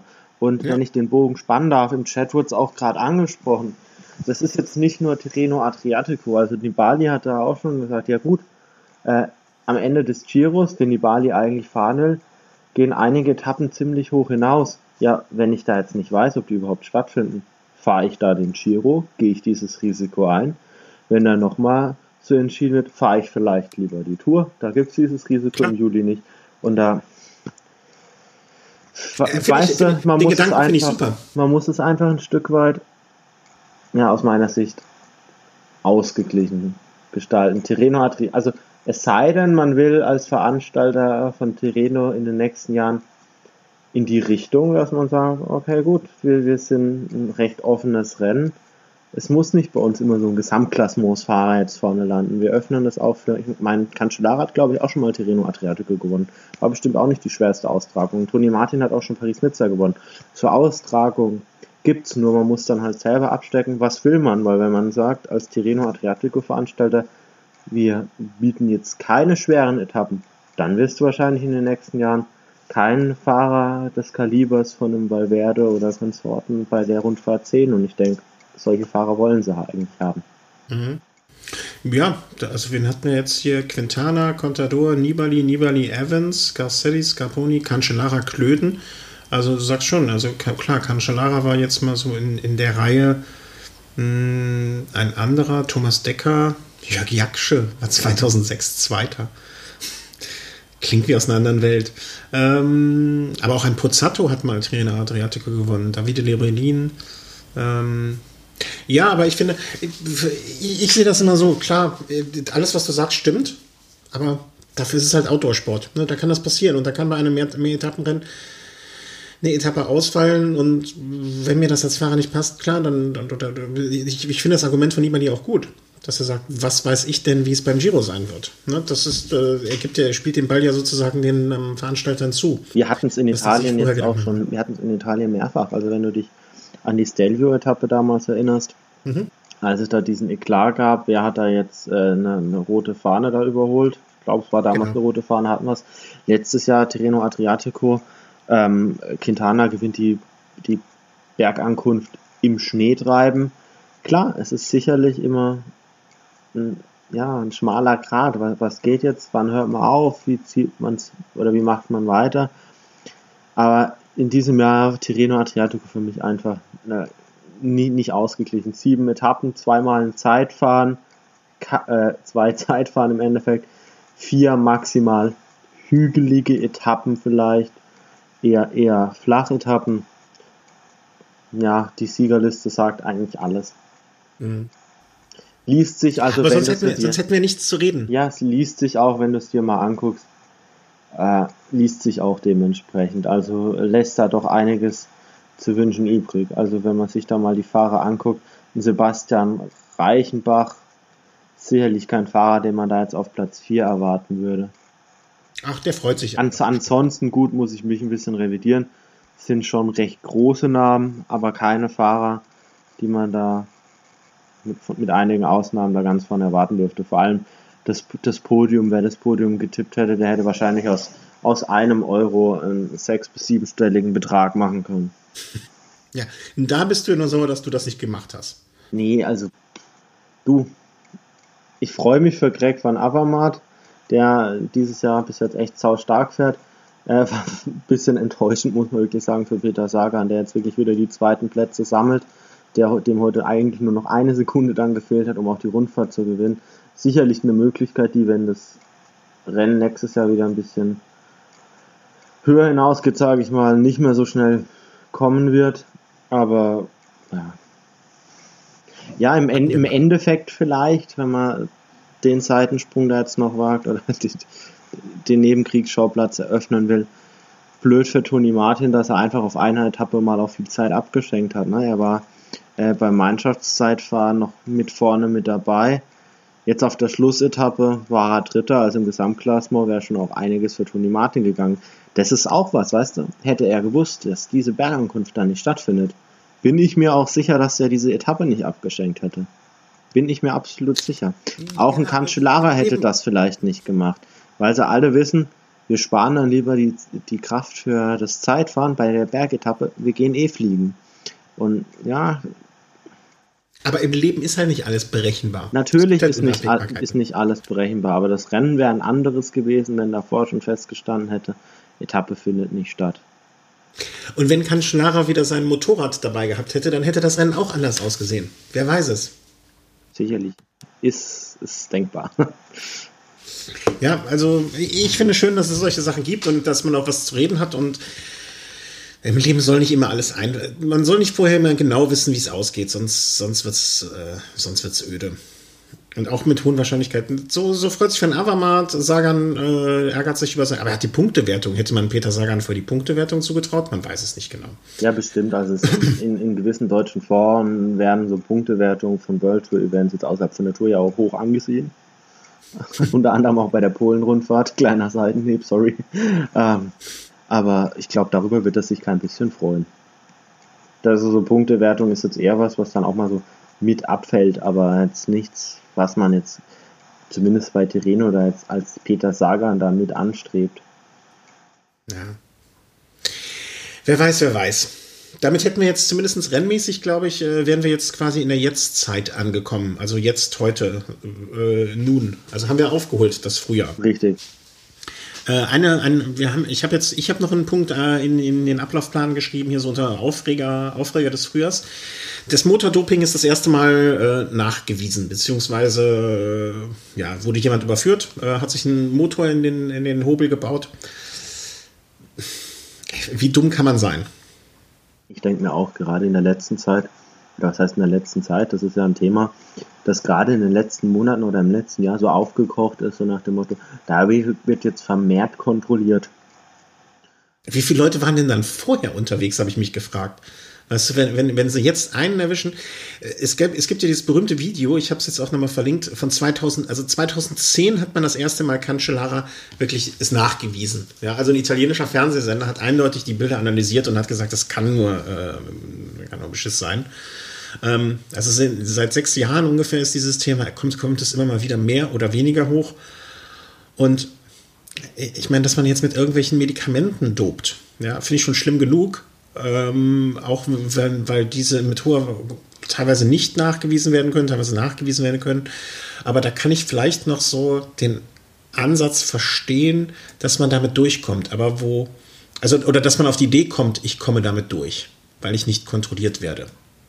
Aber so ein Motor da drin. Also da gibt's, aber da gibt es natürlich auch verschiedenste Möglichkeiten. Du musst ja mit dem. Aber Rad da gibt es zumindest, ja, aber eins gibt es nicht. Also zumindest nicht glaubhaft, eine Ausrede. Du kannst, du kannst mit dem Fahrrad losfahren, hast dann einen Vorsprung, oh, dann hast du einen Platten, dann schmeißt du das Fahrrad in, an den Seitenrand und fährst mit einem anderen weiter, wirst mit dem anderen kontrolliert, da ist nichts dran und durch bist. Also es gibt nach wie vor da Möglichkeiten zu bescheißen. Räder werden sehr oft gewechselt, vielleicht teilweise auch einen Hintergrund, weil man vielleicht manchmal auch mal was verschleiern will. Also es gibt da ja auch Möglichkeiten, einfach zu sagen, man wechselt wirklich das Rad, äh, dann das Rad wird irgendwie anders aufgesetzt. Am Ende ist es vielleicht gar nicht mehr nachvollziehbar, mit welchem Rad du wirklich gefahren bist. Je nachdem, wie ja, aber das ist. Also klar. Äh, aber das lässt sich ja auch, das lässt sich ja auch regeln. Also, du, also das ist, jeder Fahrer gibt drei Fahrräder vorher ab, die werden alle drei kontrolliert. Zack, wenn ein anderes als diese drei Räder fährt, hat er Pech gehabt. Wobei du natürlich auch sagen musst, du hast nicht die Möglichkeit, jedes Fahrrad wirklich so durchzugucken, ob da jetzt wirklich was dran ist. Ne? Also das kostet ja auch viel Zeit und auch Personal um da wirklich alles durchzugucken. Das heißt. Nee, aber da gibt es auch eine Lösung für. Jeder, also wie, wie viele Fahrer sind es bei der Tour? Sechs, 196 sowas. Das ist 196. Genau. Ähm, alle, 198, alle 196 Fahrer. 198, glaube ich. Sagen wir 200, um es einfach zu halten. 200, alle haben zwei Fahrräder, 400 Räder. Die 400 Räder sind am Abend vorher abzugeben.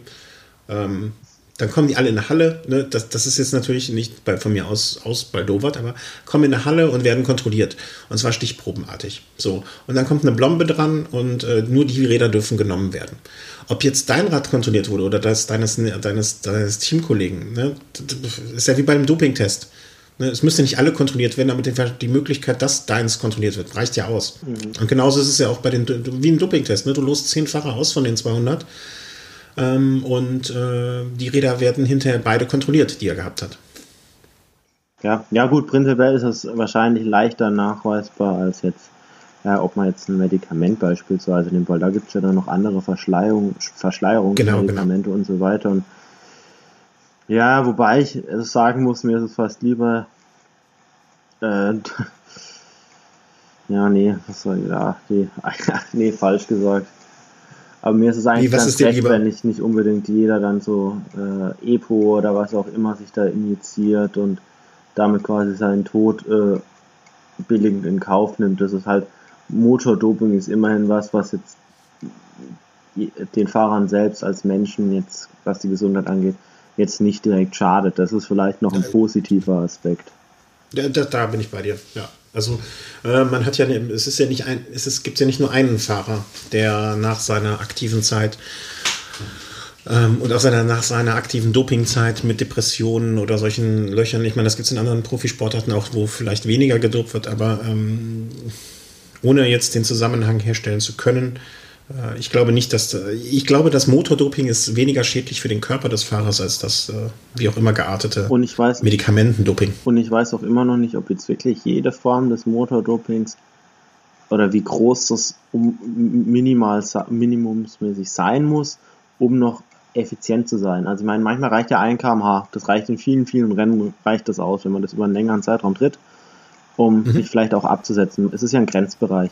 Ich weiß nicht wirklich, ob auch aktuell alles wirklich nachweisbar wäre. Da gibt es ja diverse Möglichkeiten, wie man, wie man so Motordoping oder wo man so einen Mini-Motor wirklich versteckt. Ich weiß es nicht, aber. Erklär mir das nochmal. Naja, äh, diese Anlagen, mhm. mit denen man quasi dann diesen Motor betreibt mhm. oder generell, äh, wie man die einsetzt, das sind ja Miniteile. Die, also sind, die, die müssen ja in den Rahmen irgendwie reinpassen oder die muss man ja irgendwo unterbringen, dass man sie zumindest von außen jetzt nicht einfach sieht. Also so plump mhm. agiert ja keiner. Ich weiß nicht, wo die Grenze liegt, wie klein man wirklich so einen Motor gestalten kann, dass man da noch zumindest, auch wenn es auch nur ein minimaler Effekt ist, was erreichen kann.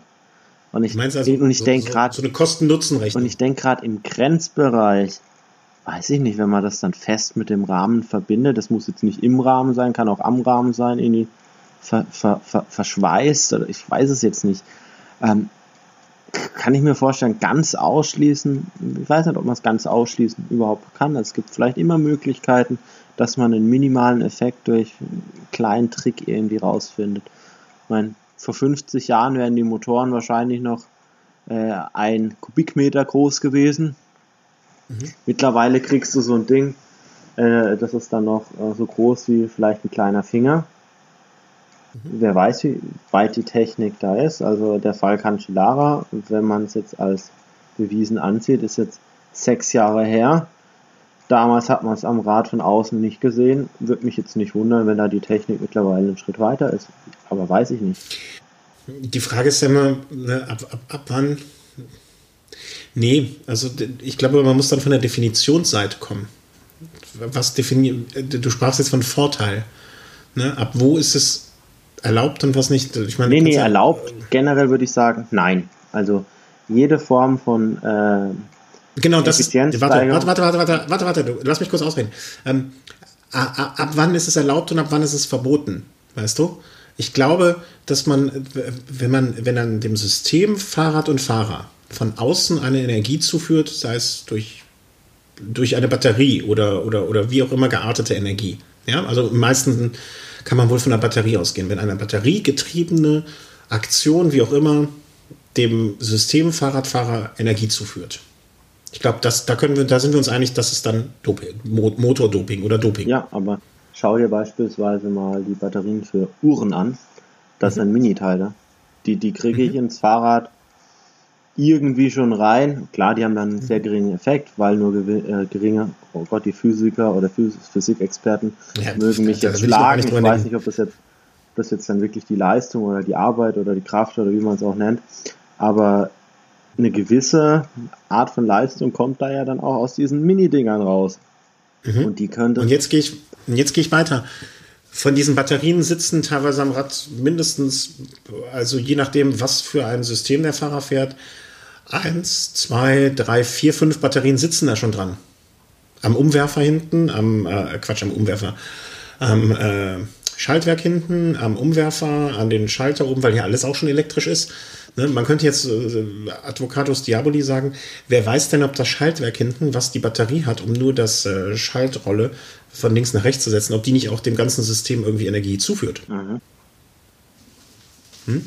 Ähm, äh, klar, aber da, also, weißt du, da muss man halt technische Lösungen für geben. Also wie A, definiert man das und B, mm, macht man es unmöglich. Ja. Ich meine, die endgültige Lösung wäre jetzt wahrscheinlich ähnlich, wie es viele auch bei der Formel 1 fordern. Ähm, Einheitsräder, du bekommst einfach am Start dein Fahrrad sozusagen zugewiesen, mit dem musst du fahren und aber dann ja geht auch einiges verloren. Ich denke gerade auch der Markus ist dann auch beispielsweise auch einer, der sehr viel Wert auf Marke legt oder viele Rennställe, viele Fahrer setzen ja auch oder legen großen Wert auf, auf die Marke. Es ist ja auch schön für die Fans, die dann wissen, oh, ich fahre mit dem gleichen Fahrrad wie Team XYZ. Aber ich würde dich gerne auf dem Rad von Quintana sehen. Ja, auf dem Rad ist eigentlich ganz gut, weil das, das wird irgendwo unter mir liegen. Irgendwo mit dem kleinen Fußzeh werde ich vielleicht die Schaltung bedienen können. Oder man macht, oder man macht es wie beim, ähm, wie heißt das? Äh, der Fünfkampf. Ist das Fünfkampf? Moderner, moderner Fünfkampf. Fünfkampf gibt. Moderner Fünfkampf, wo das Pferd ausgelost wird. Ja. Gut, wird jetzt dadurch, dass es ja wirklich sich da bei den Radherstellern da wirklich auch um Sponsoren handelt, ne? Mit denen die Rennställe teilweise eng zusammenarbeiten, auch was Produkttests und so weiter angeht, schwierig umsetzbar sein. Aber ja, ich glaube, eine Lösung finden wir, glaube ich, nicht, aber wir sind uns beide einig, Motordoping ist bäh. Ja. Die sollen einfach genauso wie beim normalen Doping zehn Fahrer auslosen, die Top 3 eh und dann alle Fahrräder, die sie gefahren sind während des Rennens und das ist die einzige Möglichkeit meiner Meinung nach. Ähm, aber es wird mit Sicherheit eine Lösung geben. Vielleicht kann auch die Lösung sein, aber eigentlich, ja, nee, eigentlich nicht, nee. Ich hatte jetzt überlegt, vielleicht auch mehr Kameras, um da mehr aufzeichnen zu können, aber das führt dann nur zu Unfällen. Nee, das bringt nichts. Ja, und wie will man das auf dem Bild dann so? Ja gut, bei Cancellara ist es darüber ja sozusagen nachgewiesen worden, dass man gemerkt hat, okay, der, äh, der betätigt da jetzt einen Hebel und kurz danach, mit kurzer Verzögerung, beginnt da so ein nicht erklärbarer Geschwindigkeits- äh, es wurde nicht nachgewiesen, es wurde ihm unterstellt immer noch. Ja, ja, also, ja, ich sag auch nicht, dass es ihm nachgewiesen wurde, aber. Du hast gerade, doch, doch, doch, ja, doch, ich spule gleich zurück. Ja, ja, okay, nee. Ich, aus meiner Sicht sind die Bilder ja auch suspekt und ein Stück weit lassen sie nicht, nicht viel Spielraum, sage ich mal, was da wirklich passiert. Hm. Also er beschleunigt da wirklich im Sitzen plötzlich von ja, von jetzt auf gleich wirklich um. Wir verlinken das Video auch mal. kmh sein. Also müsst ihr euch mal anschauen, wirklich. Ist spannend. Beim letzten Snack haben wir noch die, das Video von, also wir werden jetzt zum Video, äh, Video, Videocast. Äh, ich weiß nicht, ob du es gesehen hast, welches Video wir im letzten Snack verlinkt hatten. Das mit dem äh, Strauß? Also, nee.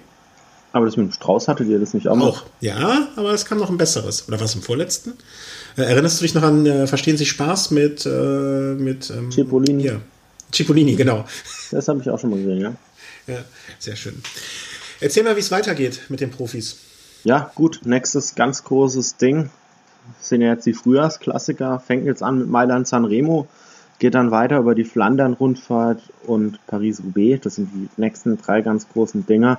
Wobei jetzt auch noch kleinere Rundfahrten oder kleinere Eintagesrennen, wobei da möchte ich jetzt auch niemandem zu nahe treten, so Dwadors von Flandern, E3-Preis, Harel Beke, auch die Baskenland-Rundfahrt, sehr schönes Rennen, steht dann doch ein Stück weit eher im Schatten von, von den drei Monumenten, Mailand, Sanremo, Flandern-Rundfahrt und Paris-Roubaix. Und da, ja, wird man wieder die gleichen Fahrer vorne sehen, nehme ich mal an, wie jetzt bei, bei äh, Tirreno Adriatico, zumindest viele Mitfavoriten für die nächsten Rennen, waren da jetzt auch in diesen Rennen am Start und da bin ich, bin ich wirklich gespannt, was, was da jetzt, was da jetzt so passiert. Marcel Kittel hat ja abgesagt für Mailand Sanremo, André Greipel leider auch, Vorjahresjäger Degenkolb nicht dabei, Ziolek mit seinem Team nicht eingeladen. Also ich glaube, man lehnt sich nicht zu weit aus dem Fenster, dass man aus deutscher Sicht da wahrscheinlich keine vordere Platzierung erwarten kann. Wer weiß, wer weiß, wer weiß. Ich hätte jetzt auch keinen auf dem Schirm, um ehrlich zu sein. ähm, aber vor allem, äh, man hat ja damals Chiolek auch nicht auf dem Schirm gehabt, um ehrlich zu sein. Absolute Überraschung, aber auch irgendwie, ja, Tag seines, Ein komisches Rennen an dem Tag seines Radsportlerlebens. Ich glaube, anders kann man es nicht, nicht bezeichnen. Also, da kam. Naja, also der Sieg damals bei Rund um Köln ist noch höher anzusiedeln, finde ich. Ja, sagen wir mal so, ich, ich würde ihm nochmal einen Sieg bei rund um Köln zutrauen. Aber ich glaube, nochmal in die Verfassung Mailand Sanremo zu gewinnen, das wird schwer. Nee, an dem Tag, also, es, es gibt Tage, da stimmt, stimmt alles. Und es gibt Tage, da stimmt noch ein kleines bisschen mehr und das war wohl 2013 der Fall bei ihm. Also das muss man wohl, muss man wohl eindeutig ähm, so sagen. Und damit hat er hey, Alter, aus meiner Sicht auch grundlegenden Anteil, dass aus dem heutigen Team der Menschen Data das Team werden konnte, das es heute ist. Also das war damals mit eines der ersten großen Rennen von MTN Kubeka und mit diesem, mit diesem Sieg haben sie sich sehr, sehr viele Türen geöffnet. Also von daher großen Anteil daran hat sicherlich Gerald Giolet. Ja, und ich hoffe, dass man das ihm auch äh, irgendwie mh, wieder, ne, dass er davon auch profitiert. Weißt du, dass er nie rund um Köln gewonnen hat? Wir erzählen gerade so einen Stuss. Ja, du hast das gesagt, also ja, du hast aber, du hast es aber auch nicht bestritten. Du hast gesagt, dass er nochmal rund um Köln. Du hast mir geglaubt. Naja, gut, also das sind so Rennen, die lau äh, bei mir gehen, laufen die unter dem Radar durch. Was? Der Empfang war gerade furchtbar schlecht. Ich habe dich nicht gehört. Ähm, ja, wer macht das denn dann in Mailand? Ja, also ich, ich würde mal sagen, da sind wieder die Fahrer vorne mit dabei, die man jetzt auch in den letzten Tagen öfter mal vorne miterlebt hat. Ein Peter Sagan muss man immer nennen. Greg van Avermaet auch, auch immer zu nennen. Cancellara würde ich auch gar nicht ganz ausschließen. Äh, dazu dann noch Fahrer vielleicht, ja, Michael Matthews, sicherlich ein Fahrer, der, wenn da die Attacken gehen am Pocho, vielleicht nicht ganz aufgeschmissen ist, also dem ich auch zutrauen würde, da dann mal mitzuhalten. Wenn man an Sprinter denkt, gut, wenn jetzt Degenkolb nicht dabei ist, Cavendish, habe ich ein bisschen so meine Zweifel.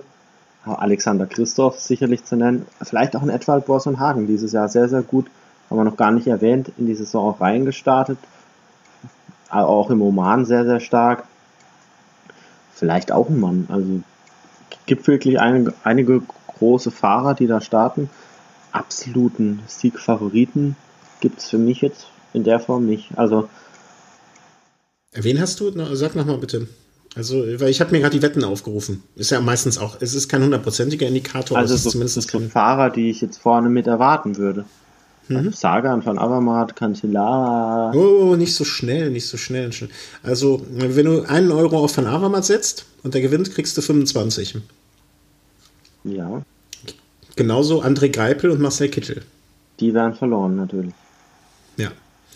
Ähm, also, also äh, Sagan von Avermaet, Cancellara natürlich drei. Cancellara, also der Top-Favorit äh, von den, ähm, also was immer ein eindeutiges Zeichen finde ich bei Wetten ist, ist, äh, wenn ein nicht, nicht angeführter Fahrer kriegst du äh, zwei Euro für einen.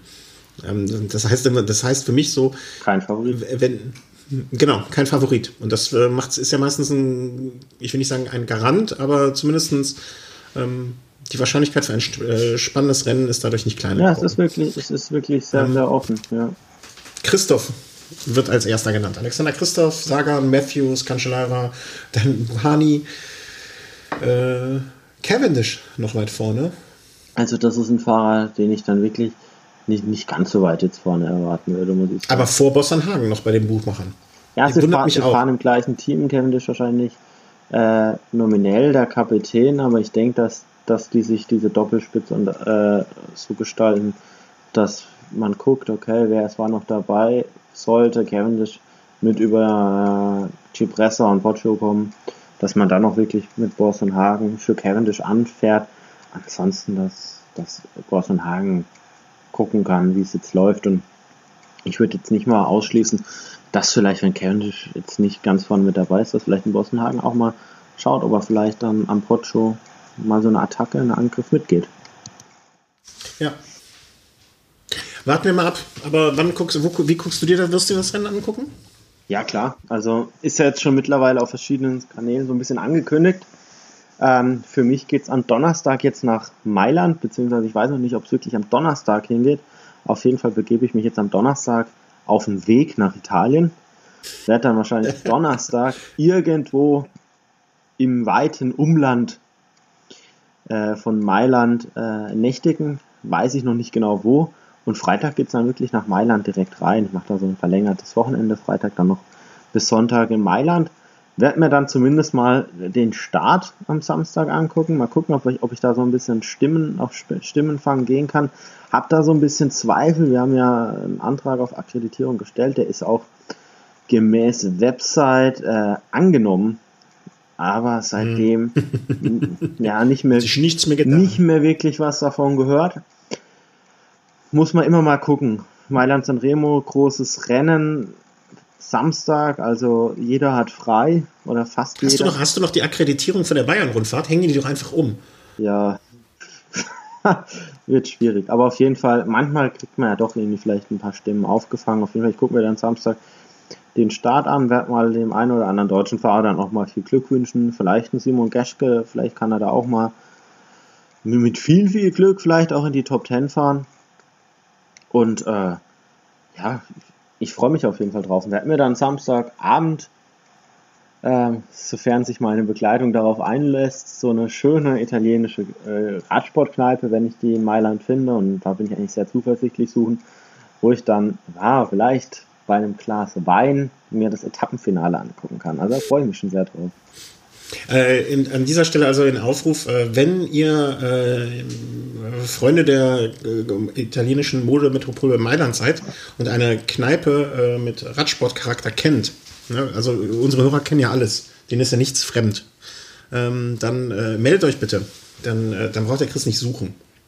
Weil so Suchen und Internet, das ist nicht seins dann, dann, dann lassen wir den, würde der mit seiner netten Begleitung, äh, die er, der er ja dann hoffentlich noch schöne italienische Schuhe kauft, äh, die muss ja einlaufen und das wäre blöd, wenn der sie jetzt durch die ganze Stadt tragen muss.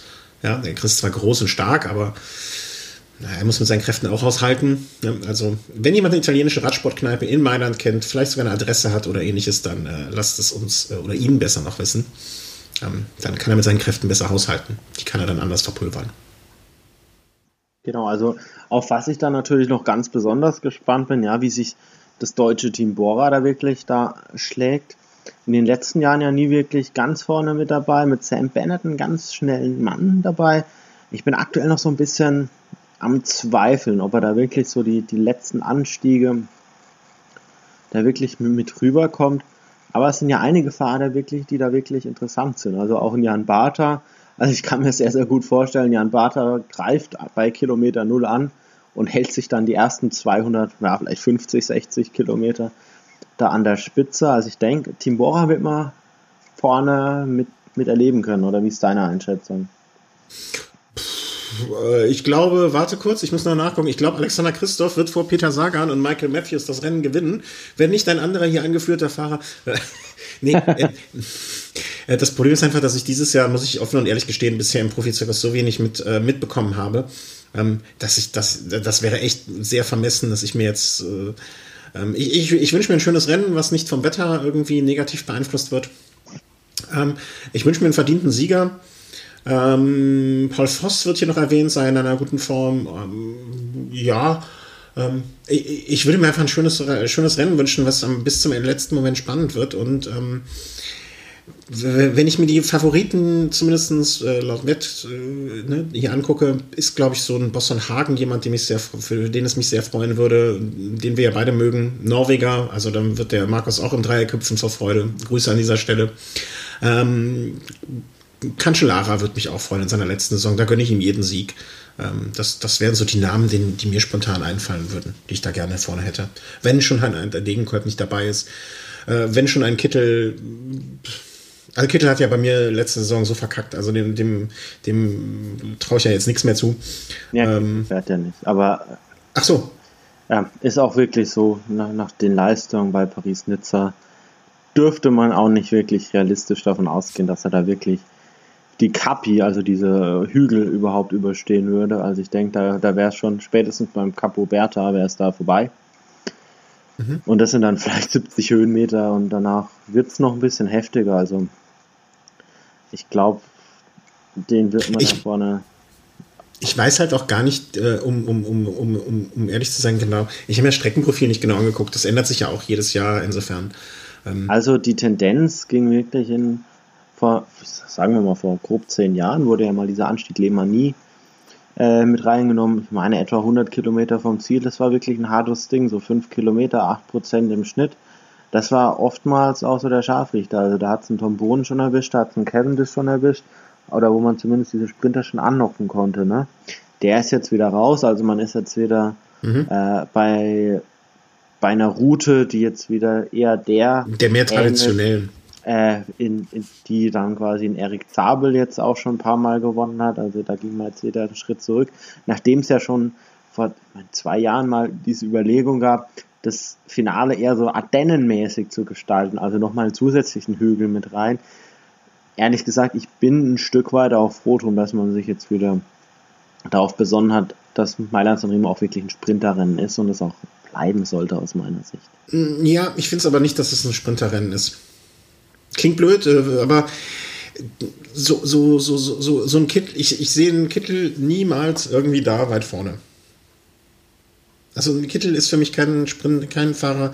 Äh, da eher ein Christoph, Greipel mit Abstrichen, eher diese bergfesten Sprinter. Und deswegen ist für mich äh, Mailand Sanremo kein so klassisches Sprinterrennen. Ähm, wo ich jetzt einen, den üblichen Verdächtigen vorne sehen würde. Ein Cavendish würde ich das nicht zutrauen, obwohl ich ihm ja viele Sympathien Ja, wobei er hat, er hat es schon gewonnen. Echt? Ja. Was war denn da los? 2-9 oder so, glaube ich. Ich ziehe alles zurück, was ich gesagt habe und behaupte, das ist sofort das Gegenteil. Kevin ist ein großer Favorit für mich. ja, nee, damals aber auch noch in einer anderen Form, muss man schon sagen. Also ein Stück weit. Hatte er noch kein Kind? Kinder rauben Kraft. Ein Stück weit war er damals ja dann auch, ich fast meinen, so 2,8, ja, 2,9. Das war auch dann schon fast so sein Zenit, muss man schon fast sagen. Also er hat das ein paar Jahre halten können, aber mittlerweile, ja, Cavendish ist ein sehr schneller Mann, aber er hat nicht mehr so diese er nimmt nicht mehr diese Ausnahmerolle in den Sprints ein. Muss ich ganz ehrlich sagen. Also er ist jetzt sehr ein Weltklasse-Sprinter, aber er ist einer der Weltklasse-Sprinter. Seit er ein Kind hat. Ja, vielleicht, vielleicht liegt es auch daran. Ja, da bin ich, das klingt blöd, aber äh, ja, siehst, das damals siehst du mal, was bei Valverde möglich gewesen wäre, ne? Wie der seine Wenn der nicht 20 einfach, Kinder gezeugt wenn hätte. Wenn der keine 20 Kinder hätte, ja. dann, dann hätte der Tirreno Adriatico ohne Bergankunft trotzdem gewonnen, weil er Mannschaftszeitfahren alleine gewonnen hätte. Rückwärts eisschleckend auf einem Rad. Richtig.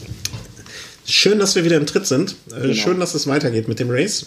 Und äh, schön, dass, du, dass wir die Zeit heute gefunden haben. Naja, gut, ein Punkt. Ja, wir haben jetzt bis, bis zum Ende haben wir jetzt gewartet. Jetzt gibt es natürlich äh. doch noch ein kleines Bonbon. Ach so.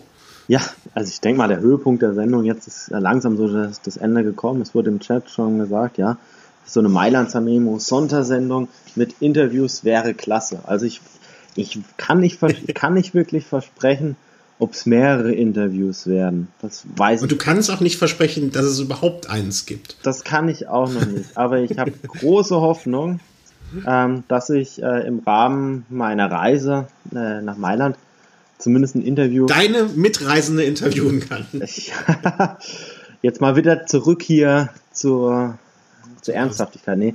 Äh, wir haben, äh, nachdem wir festgestellt haben, dass die Akkreditierung äh, beim Veranstalter direkt, dass das wahrscheinlich auf eher taube Ohren stoßen wird, haben wir uns direkt ans Team Bora gewandt, wie es denn ausschaut, weil Team Bora, deutscher Rennstall, ein Team, das letztes Jahr auch bei der Bayern-Rundfahrt dabei war, wo ich schon einige Interviews geführt habe, ob es da möglich wäre, denn im Vorfeld von Mailand Sanremo da mal kurz Zeit zu finden, über ein paar das Dinge. war ein sehr taktisch, sehr, sehr, sehr cleverer Schachzug. Über ein paar, paar, Dinge einfach zu sprechen. Und muss sagen, der Pressesprecher von, vom Team Bora war sehr, sehr nett hat es dann auch eingefädelt und jetzt ist auf jeden Fall aktuell der Plan, dass ich am Freitagabend, also am Tag vor Mailand Sanremo, eingeladen bin ins Teamhotel vom Team Bora in Mailand. Äh, mein erster Ansprechpartner ist da jetzt erstmal der Teamchef, der Ralf Denk. Ich weiß nicht, wie es jetzt ge geplant ist, ob ich dann äh, den Teamchef interviewen werde, ob ich auch die Möglichkeit habe, vielleicht den einen oder anderen Fahrer zu sprechen. Auf jeden Fall stehen die Chancen groß, dass ich da ich sage jetzt mal so ein bisschen längeres Interview auch mit einem Verantwortlichen oder von, mit einem Teammitglied äh, vom Team Bora führen kann. Wir werden auch, sofern es die Technik zulässt, ähm, versuchen, das dann auch möglichst zeitnah dann gleich zu veröffentlichen. Einfach weil, ja, zwangsläufig wird es dann ein Stück weit auch um das dann morgige Rennen äh, Mailand Sanremo gehen. Und da ist es natürlich für uns auch wichtig, dass wir das dann schnell aufbereitet haben und dann im Idealfall noch vorm Rennen, aber äh, ja, wir wissen nicht, wie die, wie die technische Situation vor Ort ist, von daher können wir da nichts versprechen, aber ich denke, wir genau, werden da einige. Einfach, wir wissen, wir wissen einfach nicht, ob du ein stabiles Internet hast, um die Datei äh, uns äh, hier rüber zu schicken und dass wir es dann hier quasi äh, in Deutschland ähm, aufbereitet hochladen und so weiter und so fort. Das ist so, ich, wie sagt man so schön, das ist das Nadelöhr. Richtig, das ist, das ist genau der Punkt. Äh, das Hotel, in dem ich untergebracht bin, hat, hat WLAN oder Wi-Fi, oder, aber gut, das ist natürlich wie so oft kostenpflichtig. Jetzt weiß ich nicht, ob man da jetzt einfach mal sagt, man, inter, äh, man investiert da die paar Euro, um das vielleicht da mal für den Zeitraum, für den man es braucht, einfach zu haben. Ja, klar.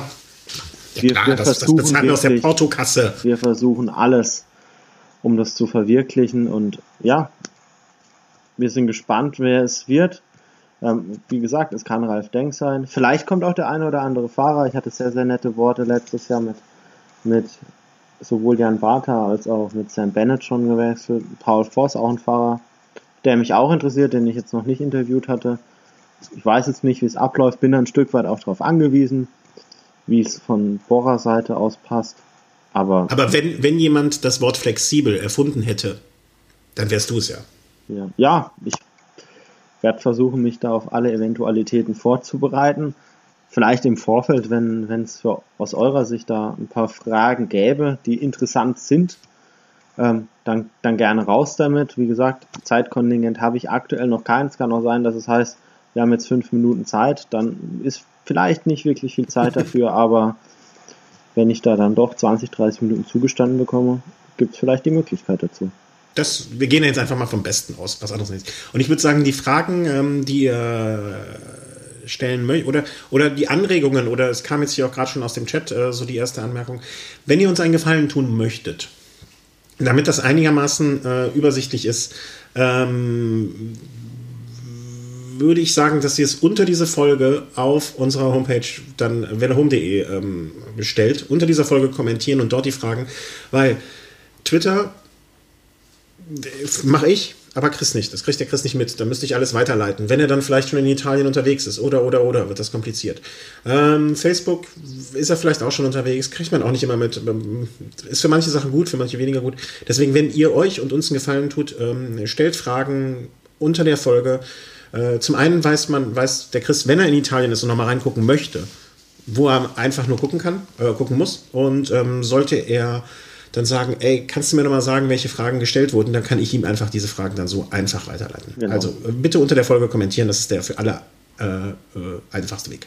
Und nicht jetzt bei Mixler hier reinschreiben oder so, das äh, geht dann irgendwann verloren und das wäre nicht in eurem und auch nicht in unserem Sinne. Richtig, genau. Das war einfach so einen zentralen Punkt haben, wo wir die, die ganzen Fragen sammeln können. Und dann tue ich da mein Bestes, die eine oder andere Frage da unterzubringen. Wenn es zu viele werden, ich denke, hat jeder Verständnis dass da vielleicht nicht jede Frage klappt, aber muss ja vielleicht nicht das letzte Rennen dieses Jahr gewesen sein, wo ich die Möglichkeit habe, jemanden von Bora da an die Strippe zu bekommen. Und, und, und, und jeder Input ist ja immer gut. Richtig. Input genau. ist gut.